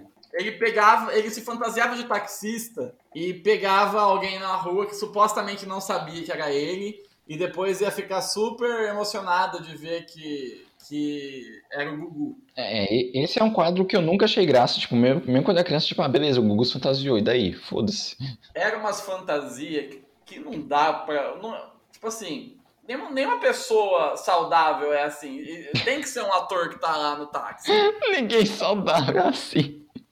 Ó, Bia, você não pode falar isso que você acreditava no Patropi ser realista. Puta, é mesmo. É. Sério? Ah, Tuxê. Toma no cu, velho. Sério. mesmo? Ah, eu, eu não lembro do, ta- do Patrulha. Pra mim, eu nunca reparei que era uma máscara. Ele tinha paralisia facial, cara. Era muito zoado, mano. É, então, pode ser. Mas é que assim, eu assisti muito pouco esse do, esse do Patropi Moderno da máscara aí. E. E que canal que passava mesmo? Que era muito ruim o sinal da minha TV. Ah, o Patropi ele já foi da escolinha pro Raimundo, depois foi pra escolinha do barulho da Record. Ah, então devia ver na Record. E depois foi pra Era. escolinha do Gugu também, né? O, o Escolinha do é o Gugu teve? né? Teve escolinha do Gugu, Teve. quando ele tava na Teve, Record. Ele, ele sim. O, o, o Patropi é, é o Fofão, não é? É, era, né? Já morreu também. É, sim. Mano, e, tipo, vocês viram, eu fui descobrir que o, que o Patropi era uma máscara, aquilo lá, só muito, muito tempo depois, tipo assim, faz, sei lá, uns... Aí, ó. Tá vendo? 50% do podcast acreditou no Patropi. Mas o Patropi, eu lembro que na época eu perguntei pro meu pai. Eu tava vendo e falei, seu pai, tipo assim, tem coisa errada com a cara desse cara. Aí eu falei, "É, Eu nunca me questionei isso, cara. Aí ele te deu um tapa, né? E falou: presta atenção, mano. presta atenção.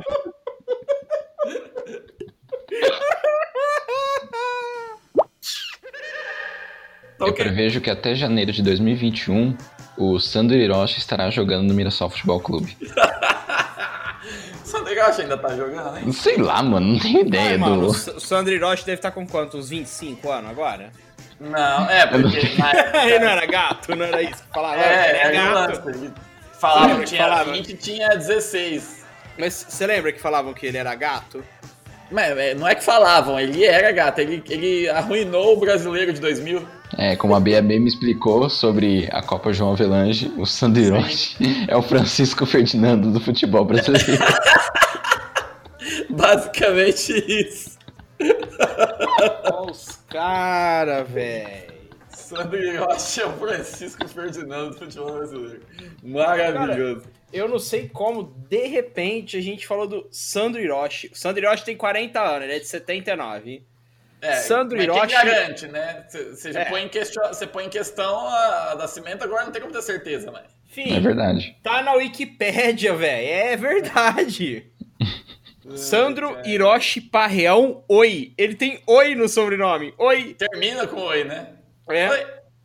Que delícia. Ele é de Araguaí, na terra do nosso amigo Fernando Palharini. Mandar moto de sapato Rafael. Ouve essa. Sandro Hiroshi troca os gramados pela, espingar... pela espingarda e ataca de atirador.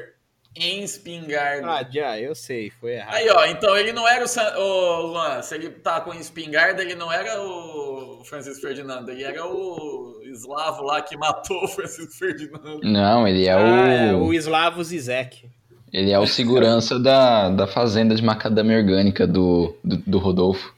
Ô, mano, aqui, ó. Sandro Hiroshi está entre os melhores do Brasil em tiro ao prato. Eu já me atiro ao prato, entendeu? Porque eu como bastante. Põe aí um laughing track Meu aí. Deus do céu. Põe um laughing track da Praça Nossa aí. Esses grupos de Bolso, Bolsonaro raiz aí, velho. Eu tô em um também. Oh, e assim, eu não consigo. Eu não consigo entender a- as conexões cognitivas dos caras, velho. Tenho um colega meu do trabalho que ele fica tentando imitar o- os tiozão boomer, sabe? Ah, aí eu falei, você não, você não sabe. Aí eu eu mostrei para ele um exemplo. O cara, o cara postou em sequência, tá? Um vídeo sobre o Bolsonaro. Depois, o- um vídeo de, de putaria. Depois, um vídeo de acidente de motocross. Vídeo. Esse achou absurdo. Ele falou assim: ele mandou errado. Era vídeo institucional de painel solar. falei, cara, mas o que tá acontecendo com esse cara, mano? Eu falei, não é possível. Foi tipo assim, ele não tem lógica, não tem. O cara é o chat roulette dos links, mano. Só tem, um- só tem uma resposta pra isso, é análise. Análise. Só isso. Talvez psicanálise. E a única resposta pro vídeo do painel solar é valor. Valor. É, exato. Ou um negócio que arrancava dinheiro. Não sei se vocês lembram, na Páscoa, cara, tinha um maldito de um coelho, orelhão, coelho malucão. Você ligava lá, era 0900 também. Aí, mano, é, era, oh, era orelhão, orelhão de ficha ainda, eu lembro na época. Orelhão, coelho malucão. Eu, Eu tô também tô, vendo pesquisando isso. Cara, eu não lembrava Isso é disso, coisa de velho. Vocês não andavam na rua com, com ficha pra, pra orelhão, não?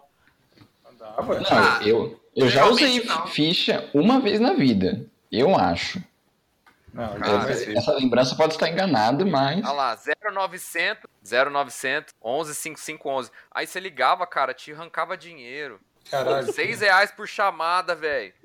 6 reais. Mano, isso já é caro hoje, imagina lá. É. 6 reais e tipo em 96 era tipo. 600 reais. Era 8 petrodólares. Petrodólares. Ah, não, mano. Imagina. O Celso Sussumano devia ficar louco nessa época. É, dessa época ele apanhava, né? Tem os vídeos dele lá que ele apanha dos caras. Que é? Ele tava em formação ainda, né?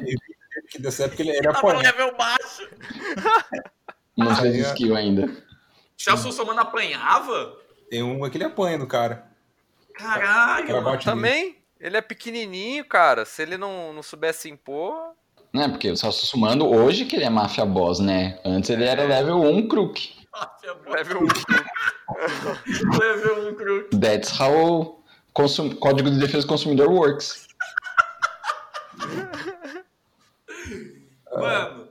Ó, tem, nossa, o Baianinho aqui tá malucaço. Tá querendo arrancar a cabeça do Celso Somano aqui. Um baianinho, mascote da Casa Bahia?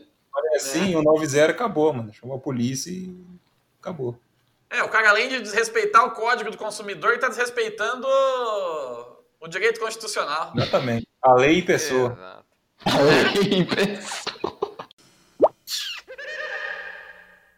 Eu tava na. Tava trampando, né? Isso eu tinha uns 13, 14 anos, né?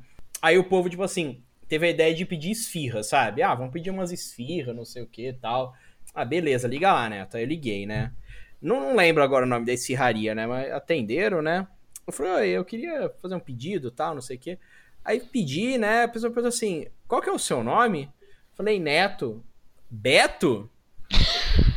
Não, Neto. Como que é? Beto, né? Não, é Neto. Aí a pessoa, de novo, Beto? Falei, não. Aí eu gritei, não, Neto, Neto de vó. o cara que trampava comigo rolou de dar risada, velho.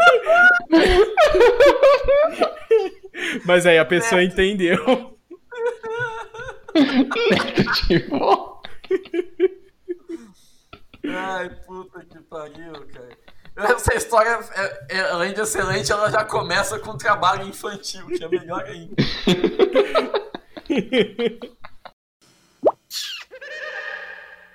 Foi em Bálsamo isso. Mas por que que Nevense tem Vizinho. essa ideia de ser louco aí? Tem alguma Mano, coisa assim? A gente já falou algumas vezes dos Nevense. Tanto na escola do Luan quanto na minha escola, todo Nevense da escola era retardado. Aqueles caras que dava regaço, mas que fazia loucura mesmo. Sair, sair da caixinha. É o, ne o Nevense que pesca pesca peixe na privada com a camiseta da escola. É, o Nevense que fazia Esse cachoeira de mijo na escada de emergência. O que se masturbava na sauna do clube e falava ai que delícia e tomava suspensão de um mês. Na sauna.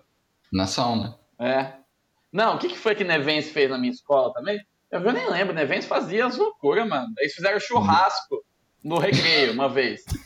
Um levou, Aí sim, hein? Esse aí eu queria fazer. um aí levou sim. uma churrasqueira elétrica, o outro levou um, um, um cooler com, com tereré, sei lá o que eles fizeram. E aí eles puseram uma caixinha de som de computador lá e começaram a sacar.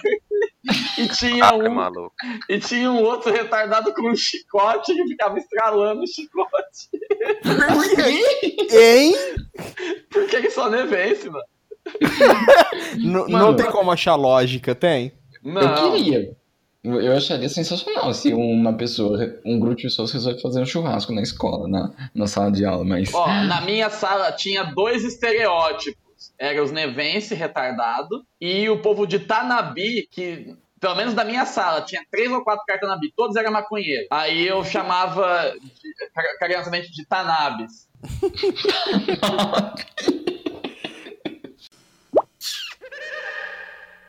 Ô, mano, eu tava pensando aqui, ó, porque antes de começar a gravação você mandou aqui, oi, alguém quer ter sou advogado, surfista e bornizado aqui. É... Ainda existe o bate-papo UOL? É uma excelente pergunta e Porque eu se existir, agora. a gente tem que fazer um bate-papo UOLcast, porque a gente vai, vai entrar na sala e ver o que acontece e narrar pro ouvinte. Cara, Porque a gente, que não, assim- a gente podia fazer uma live entrando no, no, pod- no bate-papo da UOL.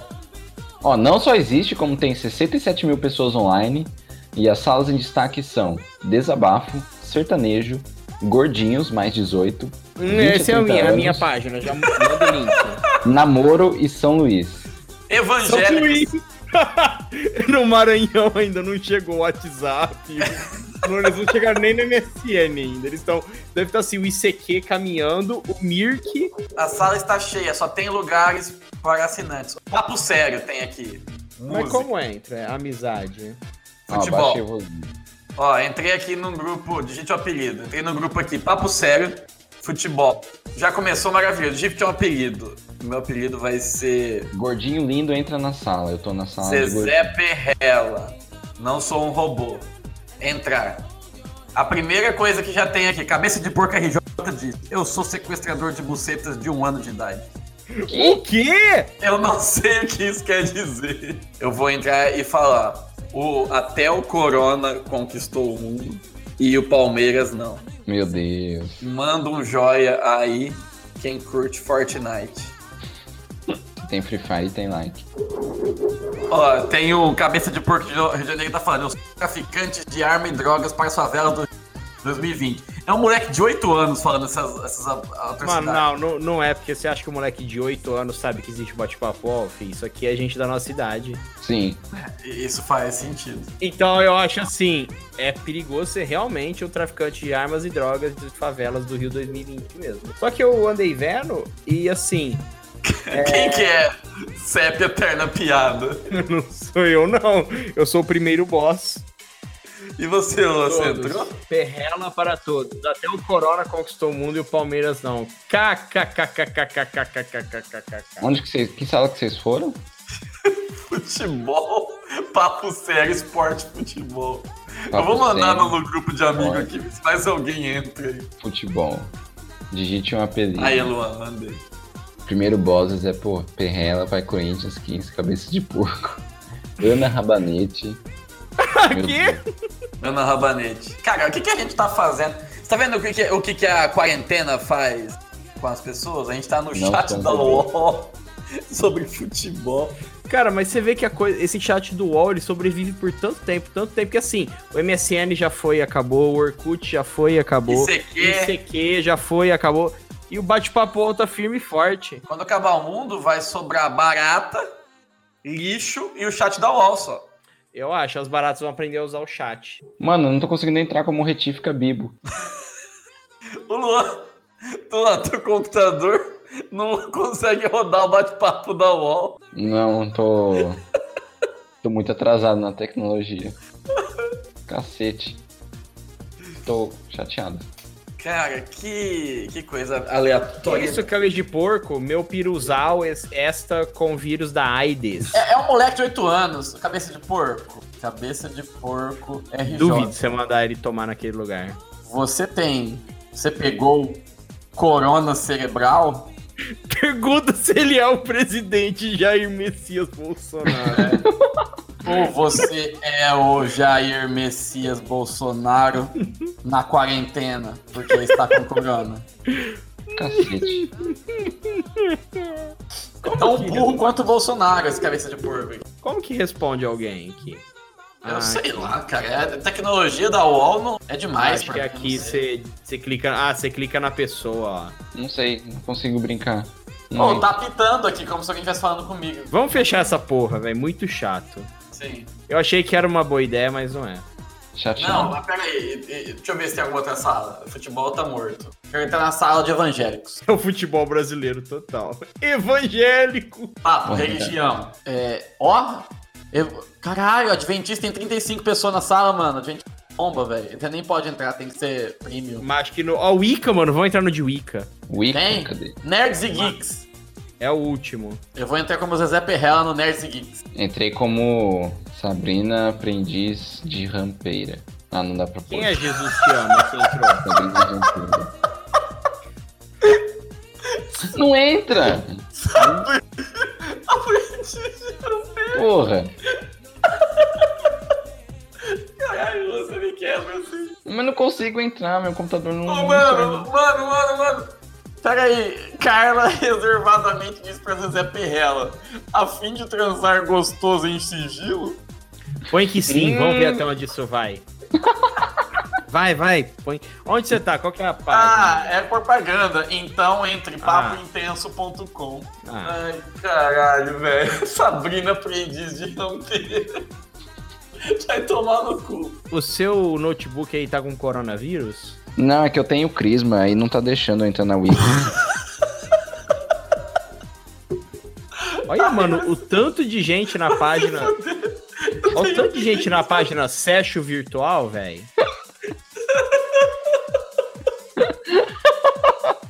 Ai, caralho, vai tomar no cu. Até eu tô rindo. tô orgulhoso. Ó. Moreno Dotado Maranhão convidou você para um papo particular na BPM. Cê é louco? Maranhão, é Maranhão de novo, né? Tá zap lá. Ariadna trava para todos. Gosto de homens com mais idade. Flávia Travesti. Ponto fã. Ai, cara, que submundo nefasto, né? Só sobrou é, bot de spam e retardado mental, né? Eu acho que sempre foi assim, não? Mas bingo aqui perto de casa tinha até pouco tempo, cara. Assim, normal. louco. Ninguém... Ah, mas o Daniel, seu bairro aí é fora da legislação de Rio Preto, né? É, mas, mas tinha. Não, mas era clandestino. Tipo assim, não tinha um bagulho escrito bingo na frente e tal. Ah, não, mas tinha, tipo, mesa até na rua, nego jogando bingo, tá ligado? Ah, eu acho que quando foi a proibição, porque assim, sempre foi proibido, sempre não, por bastante tempo, mas ninguém fazia nada. Foi nos anos 90 quando começou a, a pegar, né? Começou a fechar É. os bingo e tal. Eu acho que o maior impulso anarquista da vida do meu avô foi nessa época. Tipo assim, não, eu vou combater isso, isso não pode. Fechar bingo, não.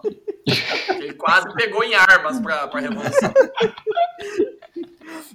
A história vai estudar isso aí como a Revolução Bingueira. É, Revolução da cinquina. desemprego em massa? Não, tudo bem. É, inflação nas alturas? Acontece. Estão fechando os bingo? Opa! É, exatamente. A Revolução da cinquina quase aconteceu aqui em Mirassol, liderado pelo seu Totó. Dono do caminhão da Nike. Mas isso não vem ao caso agora. O que, impor- o que importa é que o cidadão áureo, né, teve um- uma certa ocasião, acho que eu estava no primeiro ano do médio, que eu estudava em escola particular, né? Então tinha muita gente que dava regaço por falta do que fazer. Né? Por que galera, galera fala que escola pública é, é caótica e tal, mas escola particular é até pior. Enfim. Teve uma certa ocasião que estavam arrebentando as cadeiras da sala de vídeo por, por farra, né? Os caras muito, os cara muito idiota. Just because. É, e a gente sabia que eram os nevenses que tava aprontando, mas... Os nevenses. É tipo, é tipo bárbaro, tá ligado? Na, em Roma. Berserker. Tipo, são os bárbaros, são os nevenses. Não, mas é, qualquer coisa que acontecia naquela escola, a gente falava, isso tem cheiro de neves, isso tem cheiro de neves. e aí, nessa ocasião, foi a mesma coisa, né? Aí a diretora foi lá reclamar, falando que onde já se viu, não sei o quê, dando seu patrimônio. Mano, eu dou risada, mas é foda. Não, mas calma, que aí ela tava querendo saber, mas quem que é o responsável, né? Você tem que falar, não sei o quê. E ninguém falava nada, né? Porque ninguém queria ser X9. Aí, ah, já que ninguém falar, então vou fazer o seguinte: vou passar um papelzinho aí, cada um escreve num, num papelzinho quem acha que foi. E entrega pra mim. Aí beleza, né? Galera, maioria escreveu, tipo, só não sei. Teve gente que deve ter caguetado. Neves Paulista barra SP, você escreveu. É, aí beleza, entregamos o papel e ficou por isso mesmo. Aí daqui a, um, daqui a uns minutos vem o, o tiozinho do corredor, né? O inspetor. Ó, tá chamando o Áureo lá embaixo. Aí, todo mundo começou a zoar, todo mundo zoar. Aí ele foi lá, falou com a diretora e tal. Acho que ele deu migué. Mas era e aí ele? na volta, ô, e aí? Será que alguém, alguém botou seu nome? Como é que foi? Ah, mano, eu achei, a hora que passou aquele papel lá, eu achei que era pra pôr meu nome. Aí eu peguei.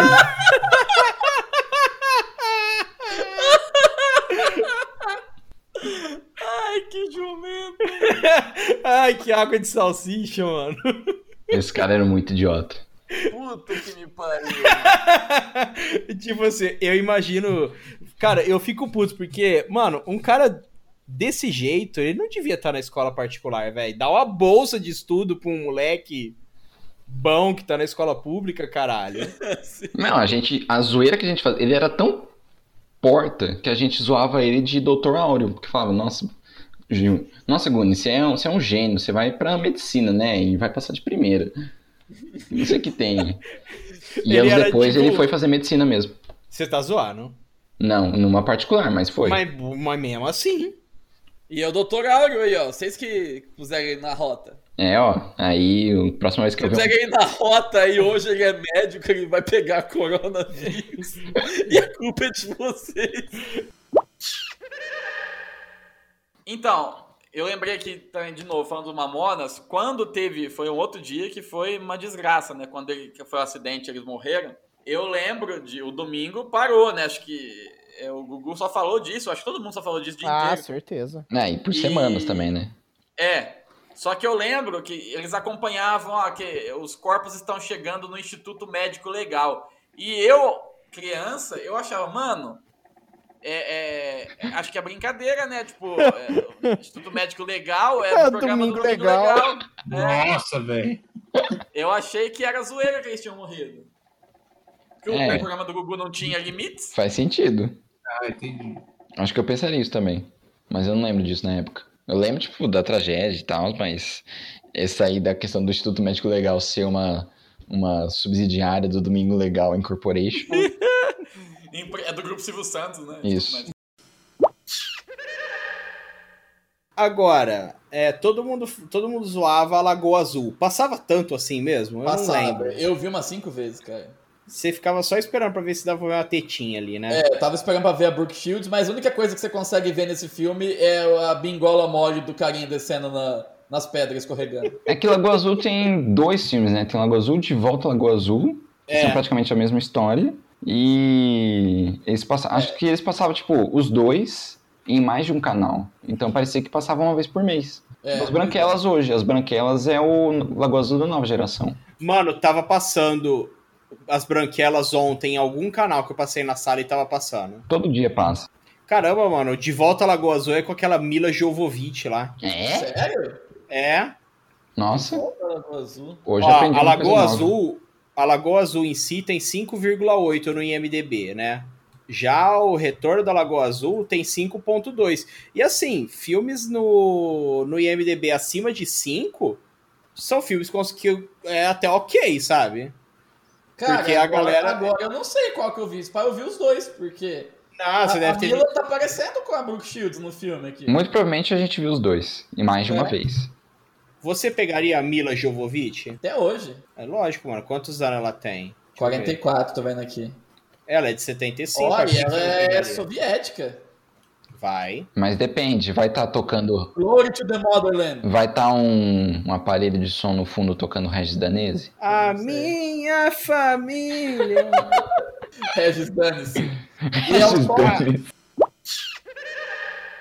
Teve um cara que não era nevense, mas também que fez uma retardadice, que foi o nosso querido Durval, que depois de ver o capeta, ele roubou. Como assim, depois de ver o capeta? eu me, eu me precipitei. Ele foi pego pela direção, tomou suspensão, porque ele roubou um motor de um freezer velho que estava jogado no depósito da escola. Grandes Peraí. momentos. Peraí, mas tava jogado. Não, ele abriu o freezer, ele pegou o motor e levou no ferro velho e vendeu por 15 conto. Pra comprar droga? Não sei. Não sei. Provavelmente não, porque esse Du- Durval é mais mongol do que qualquer coisa. É Mano, mas por que, que ele fez. Eu não consigo entender. Tipo assim, ele teve a capacidade de arrancar o motor? Sim. E aí, né, Caramba. claro, tipo, aí alguém fala, ó, o cara sai com o motor aí. E na escola, nessa minha escola tinha câmera, né? Aí o diretor ia lá, olhava na câmera, puta que pariu, olha esse filho da puta aqui, aí ia pegar de volta. E o cara achou que ni- ninguém ia ver, né? Ele sai com É que um ninguém ia motor de ligar, né? freezer. Ah, é um freezer parado lá, foda-se. Não, É, eu vou roubar tá o motor suave. por causa de 15 conto. E Mano, aí, mas- é- não, é muito bom. Qu- Quantos anos? 16, 17, sei lá. Mano, mas o que que passa na cabeça da pessoa? Nada? É, esse cara é É, retardado, com, mano. 16, com 16 anos é difícil a pessoa 15, ter. ele pegou esses 15 conto e foi lá no Raul jogar 20 minutos sem, sem, Não, sem é- tocar o disco. O pior é que provavelmente ele comprou em pão de queijo. Porque tinha uma Ah. galera, tinha uma Ah. galera que ligava no, num lugar que vendia pão de queijo e pedia delivery lá na escola na hora do intervalo. E não podia entrar. Aí o cara passava o pão de queijo por cima do portão e eles passavam o dinheiro. Mano, isso é muito aquelas headline de, de programa Polícia Leco, né? De Cidade Alerta, né? Sim. Tipo, Pão de queijo passando de droga queijo. na escola. Os pães de queijo eram passados pelo portão da escola. É, sim. Exatamente. Pão de queijo era passado no portão da escola. É a máfia do pão de queijo. A máfia do pão de queijo. Não, máfia do polvilho azedo. Melhor ainda. O que que demora mais, um jogo de cricket ou um jogo de banco imobiliário? Eu nunca terminei um jogo de banco imobiliário na Eu minha também, eu não, não sei como termina, alguém sabe? Não. Banco imobiliário você termina a hora que, tipo, as outras pessoas entram em falência. O, último, o que falei por último ganha. É tipo capitalismo, então. É um jogo muito mal formulado, né? Muito. É um jogo de 1900 que o povo joga até hoje. Eu nunca consegui entender. Eu também, lógico, né? Eu não jogo banco imobiliário, sei lá, há uns 15 anos, 16, 17 anos, sei lá, faz muito tempo que eu não jogo, né? E o banco imobiliário é um jogo tipo. Ele, ele tinha bagulho lá quando você comprava uma ca, uma rua, né? Você comprava rua, né? Um terreno, sei lá o que, que era. Isso. Tinha na cartinha escrito assim, hipoteca. Eu nunca soube usar aquilo. Na hipoteca, assim, quando você tá devendo muito dinheiro, você. Hipoteca o Hipo- imóvel. Você hipoteca o imóvel, fica com aquele dinheiro, mas aí seu imóvel não vale nada. Tipo, as pessoas que param lá não pagam mais aluguel. Mas e aí, eu de- devolvo a cartinha? Porque eu lembro que a gente fazia Não, uma. você fica com ela, mas ela fica imóvel. Se você pagar de volta a hipoteca, Mas aí se eu conseguir ter bastante. Ah. Mano, mas aí só estende o jogo isso. Deveria É, fazer então. você vender a propriedade. Porque assim, é por isso a que é gente. impossível ganhar essa merda. Então, por- a gente fazia assim, né, quando a gente jogava. É, tipo assim, ah, eu tô precisando de grana, compra o meu coisa aí, né? Compra o meu, a, a meu, o meu Morumbi, por exemplo. Aí vendia pros outros, vendia pro negociar. Eu negociava também. Então, eu, eu acredito que não, mas, o, mas por quê? Se não puder, o Estado tá intervindo na economia, que não pode.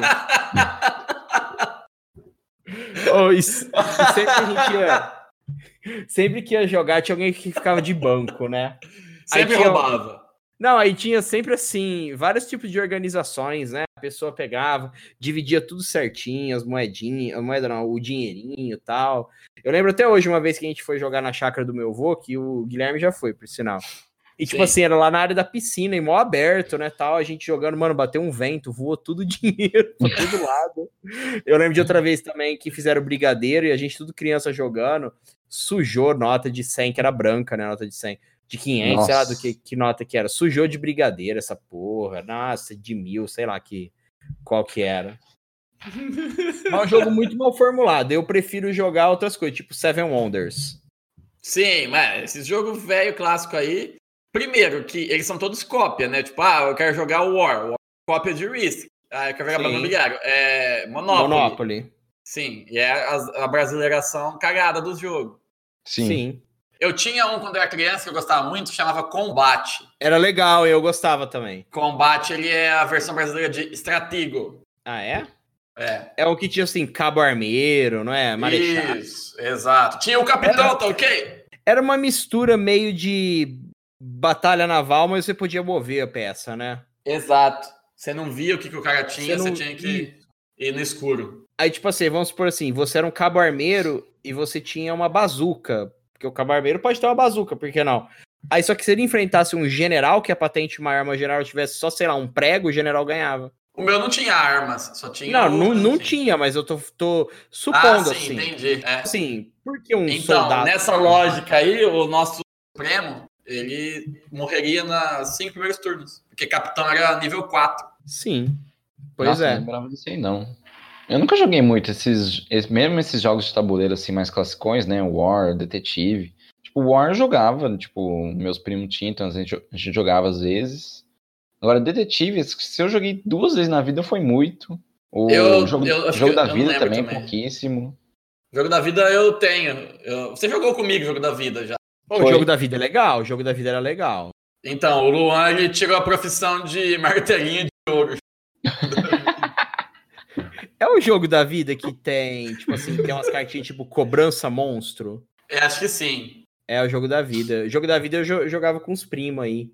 Mas há muito tempo também. É jogo, tipo assim, pra iniciar, né? É, é só sorte, não tem habilidade nenhuma envolvida. É, É. igual o dia que a gente foi jogar War na, na casa do Berna. Tava eu, a Bia, o Berna e o Apu. Aí, beleza, né? Nós começamos a jogar e tal. E aí, a hora que. O Berna se fudeu rápido. É, porque ficou. Acho que eu começava e depois o. O AB e o Apu. E o Berna. O Berna era por último. Aí a gente começou a jogar e tal. Foi atacando tudo ele. A hora que chegou na vez dele, ele só tinha dois territórios. E era a primeira rodada ainda. Aí o Apu me tem a pachorra de falar. Ô, Berna, você é ruim de estratégia, hein? O Apu com a sua leitura precisa da situação. O, o, o Berna só devia querer dominar, tipo, a Jamaica pra conquistar a maconha, velho. Devia ser isso. É tipo assim, eu tava acho que na sétima série. Eu não lembro, eu não lembro. Tipo, isso então foi de 2003, né? Eu não lembro o que, que, que, era que passava na televisão, que a gente tudo assistia, sabe? Era um programa de Alegria que idiotice. Era um programa, era um programa de, de babaquice, sabe? De besteira. Não sei se era descontrole, se era, se era alguma coisa da MTV, eu não sei o que, que era, né? A gente tudo assistia. Tinha uma amiga minha que, oh, você assistiu o negócio ontem? Perguntei pra ela falou assim: "Não, eu não vi". Eu falei: "Ô, louco, por que não?". Ela falou assim: "Ah, eu comecei a assistir, meu pai pegou o controle e falou assim: "Eu não vou deixar vocês aqui de casa assistir esse programa da Plebe Rude", colocou na TV Senado.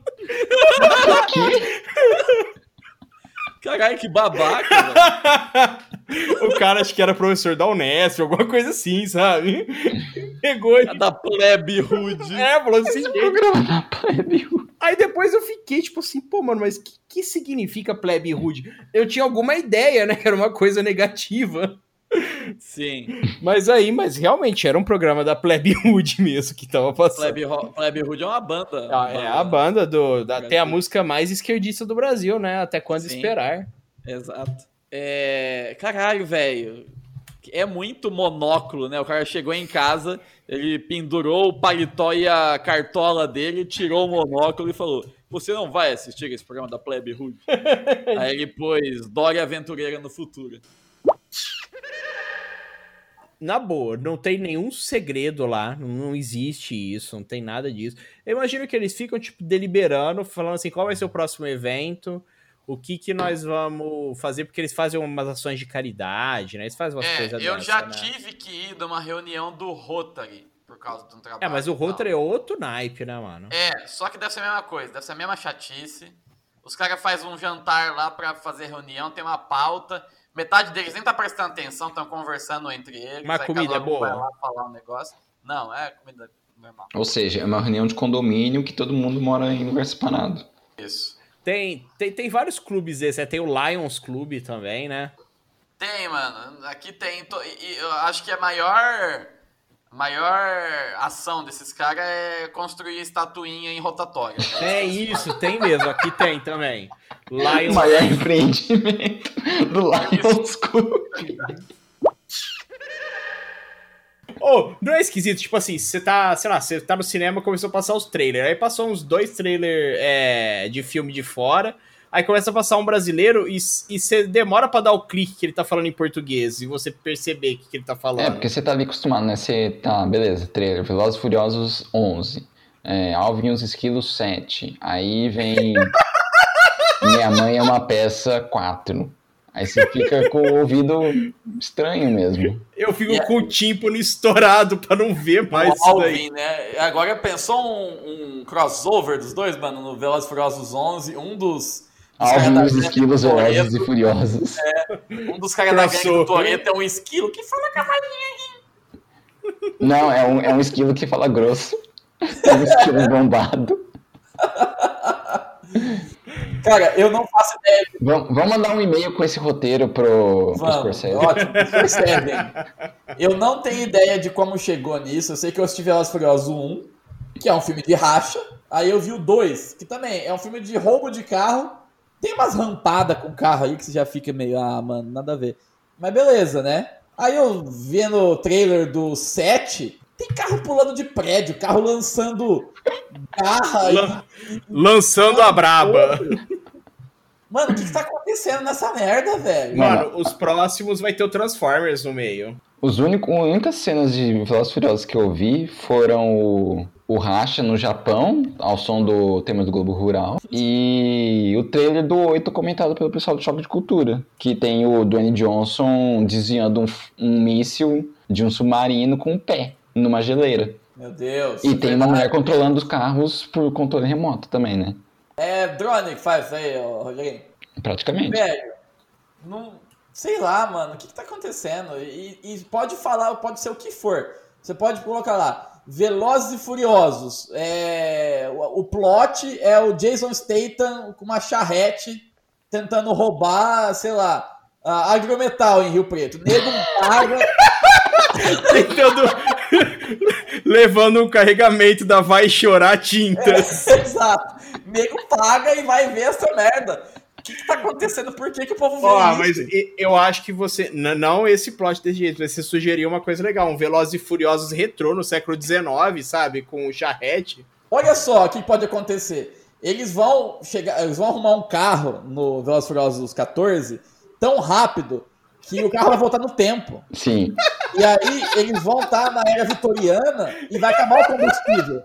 Aí eles vão ter que correr de charrete. Não, melhor ainda, eles vão voltar não para a era vitoriana, eles vão voltar para para virada do século XIX para o XX. Eles vão fazer racha com Ford T. Não, eu já acho diferente. Eles vão voltar pra 2018 e eles vão atropelar o Adélio Bispo e o Bolsonaro ao mesmo tempo. Os dois voam. Vai fazer um boliche. Velozes e Furiosos, juiz de fora, outside. Meu Deus. Outside judge. É o, é, é o mesmo moleque que mijou na calça? Que mijou na calça? Não, esse foi o porco, né? É, o porco que mijou na calça. Ah, não, não era o porco. O- Mas o porco não mijou na calça. Isso aí foi gaslighting que eu, eu e o Nathanael fizemos com ele. Mano, foi a piada mortal, porque no fim ele acreditou no negócio. Aí foi tipo Inception. Foi, mano, foi muito Inception. Assim, é mancada, mas por outro lado não, porque o porco, Flávio, se você estiver ouvindo isso daqui, você era um filho da puta. Ele era insuportável. Ele, eu e Natanael, uma vez eu virei pro, pro Del, amigo nosso, e comecei a rir e falei, ô, você lembra quando o porco mijou nas calças? E aí ele começou a rir também, e a gente mijou nas calças quase literalmente de rir. E ele, ah, vai se fuder. E aí, sei lá, recorrentemente algum puxava. Ou, e quando o porco mijou nas calças? E nós ria, e ria, e ria. Até que um dia, sei lá, depois de uns seis meses, ô, mano, Eu não lembro disso. Quando que foi isso daí? Mano, isso é uma pegadinha que o Jim faria com o Dwight, velho. Sim, exato. Sim. Mano, ao, ao dia que ele, que ele falou que ele falou isso, eu, eu quase tive uma síncope, mano. Acho que eu morri. Mano, meu colegial, eu ia embora da escola sem conhecimento algum, mas com a mandíbula doendo de tanto rir. Não sei se eu já contei isso, mas me falaram que eu era o, o chefe de uma gangue na escola. Que? Não. É. Cara, tinha um cara. Isso lá no Tufimad aqui, uma escola barra pesada de, de, de Mirassol. É. Só, só nego, nego, nego bom lá. Barra pesada pra quem é das, das outras menos barra pesada, né? Ah, sim, com certeza. É, na, na escala da barra pesada da nossa época, o Tufi era tipo a terceira mais pesada. Sim, era o Anísio. O, o- Não, era o Iria. O Iri, o Anísio e o Tufi. É, eu estudava no Anísio. Geral das escolas tinha medo do povo do Anísio, né? É, só que o Anísio tinha medo do Iria. Então, tipo assim, ó, eles estão mais alto na hierarquia. Sim. Mano, é da hora quando você. Agora que sou professor, então a gente fica zoando os moleque, né? A gente ficou assim, ia ter interclasse, teve interclasse no passado. Aí na hora da final a gente começou a falar assim, ó. Ah, o time que ganhar aqui vai jogar o interclasse, vai jogar a final do interclasse da cidade contra o povo do Sérgio Rossetti. E a galera do Sérgio Rossetti é mais vida louca, sabe? Uhum. Nossa, os moleques os moleque cagava de medo. Ah, ô louco, ô louco, ô louco. Aí uma vez por nono ano a gente falou que eles iam jogar contra a galera do noturno, do Constantiometo, que é o povo do, do ensino médio. Os moleques cagavam de medo, velho. Ah, não, mano. Aí o outro falava assim, ô, vamos jogar, o que que tem? Vamos jogar com os caras, não dá nada. E, Dá tipo, é uns nada. caras que já, já trabalham na usina, os caras mais velhos, sabe? Esse cara é boia fria já. A molecada, a molecada morria de medo, velho. Era só você falar um bagulho desse, eles tremiam nas bases. Dava Então, mas co- continue, Carlos. Ah, como você é- foi líder de gangue, né? Então, cara, eu, não fazia muita coisa o Carlos nessa- era tipo o Squirtle de óculos escuros. Mano, eu, eu, eu, eu nunca briguei na escola, assim, brigar mesmo, né? Só, tipo assim, era seu filho da puta, e não sei o que, e dar aquele soco e acabou, né? Mas não de brigar, de, de matar a pessoa, de, de bater. Aí, mas tinha um cara, o apelido dele era Brasa.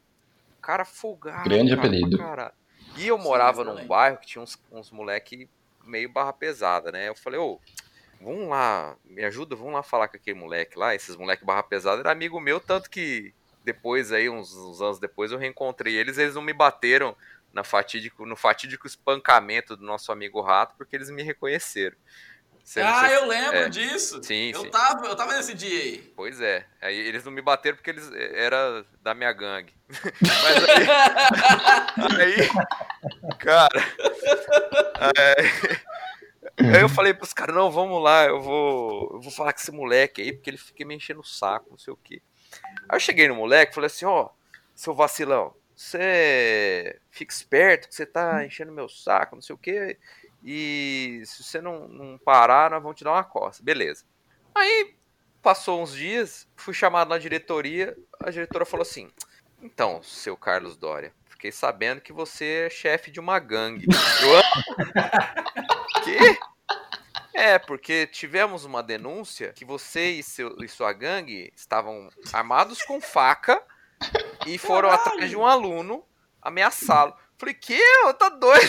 Como assim? Foi ameaçar o moleque de faca. Mano, eu, eu falo, não, nada a ver. Eu falei com os amigos e tal. Mano, aí a mulher, não, nós vamos chamar o seu pai, você vai ter que ir, vamos chamar a polícia. Cara, que regaço. Aí meu pai foi lá, falou com a mulher, falou, não, imagina, meu filho aqui, uma almofadinha aqui, ó. Filho, fi- filho, piada de prédio do caralho. é, né, filho do dono da padaria, não, não sei o quê. Até assim, eu não era, eu não era 100% é, culpado, mas também não era inocente, né? Aí, no fim das contas, eu fiquei umas seis horas na escola, velho, depois da, da aula.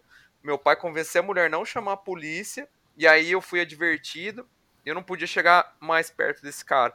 Aí, no fim das contas, resolveu, né? Ordem porque de cara- restrição. É, ordem de restrição. mas no fim das contas resolveu que o cara não me encheu mais o saco, porque ele não podia chegar perto de mim também. Mas no fim das contas virei o, o dono da gangue aí, ó. Você criou um- uma flash gang, tipo flash mob, tá ligado? Você Foi acha? tipo assim, plau, juntou e, e sumiu. Você sumonou uma gangue ali na hora. E ainda com faca ainda. Esse foi o pior, né? O cara já aumentou porque eu fui ameaçar ele de faca. Da onde saiu as facas? Sei lá, mano. Ah, enfim, aí esses caras aí, futuramente, é, a gente se encontrou aí num, num famoso point aí da, da nossa cidade. Só que eles espancaram um amigo nosso. E deram um socão na boca de outro. Aí no fim eles, eles me reconheceram, né? Porque eu não. Eu tava lá do lado do, do, desses amigos aí. Felizmente não sofri nenhum dano. Ó, eu lembro de uma vez no cinema, né? 2006, 2007, eu não lembro.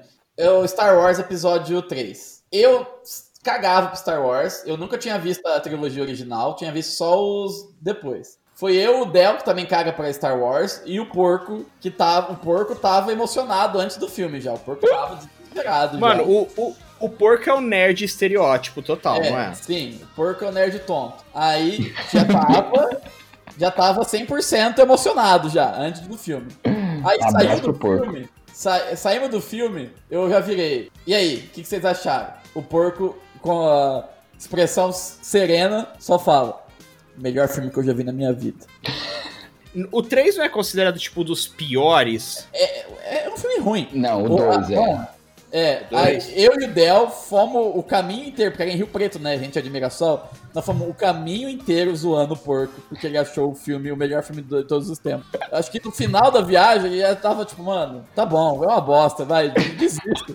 Nossa, foi bullying puro. Mas mereceu, vai tomar no cu o melhor filme que eu vi na minha vida. Não, ó, eu tenho. Ó, porco, se você está ouvindo esse, esse podcast, eu quero assim, eu não te conheço, tá? Você também não me conhece, nunca sequer vi uma foto sua, mas, cara, vai tomar no seu cu, seu filho da puta.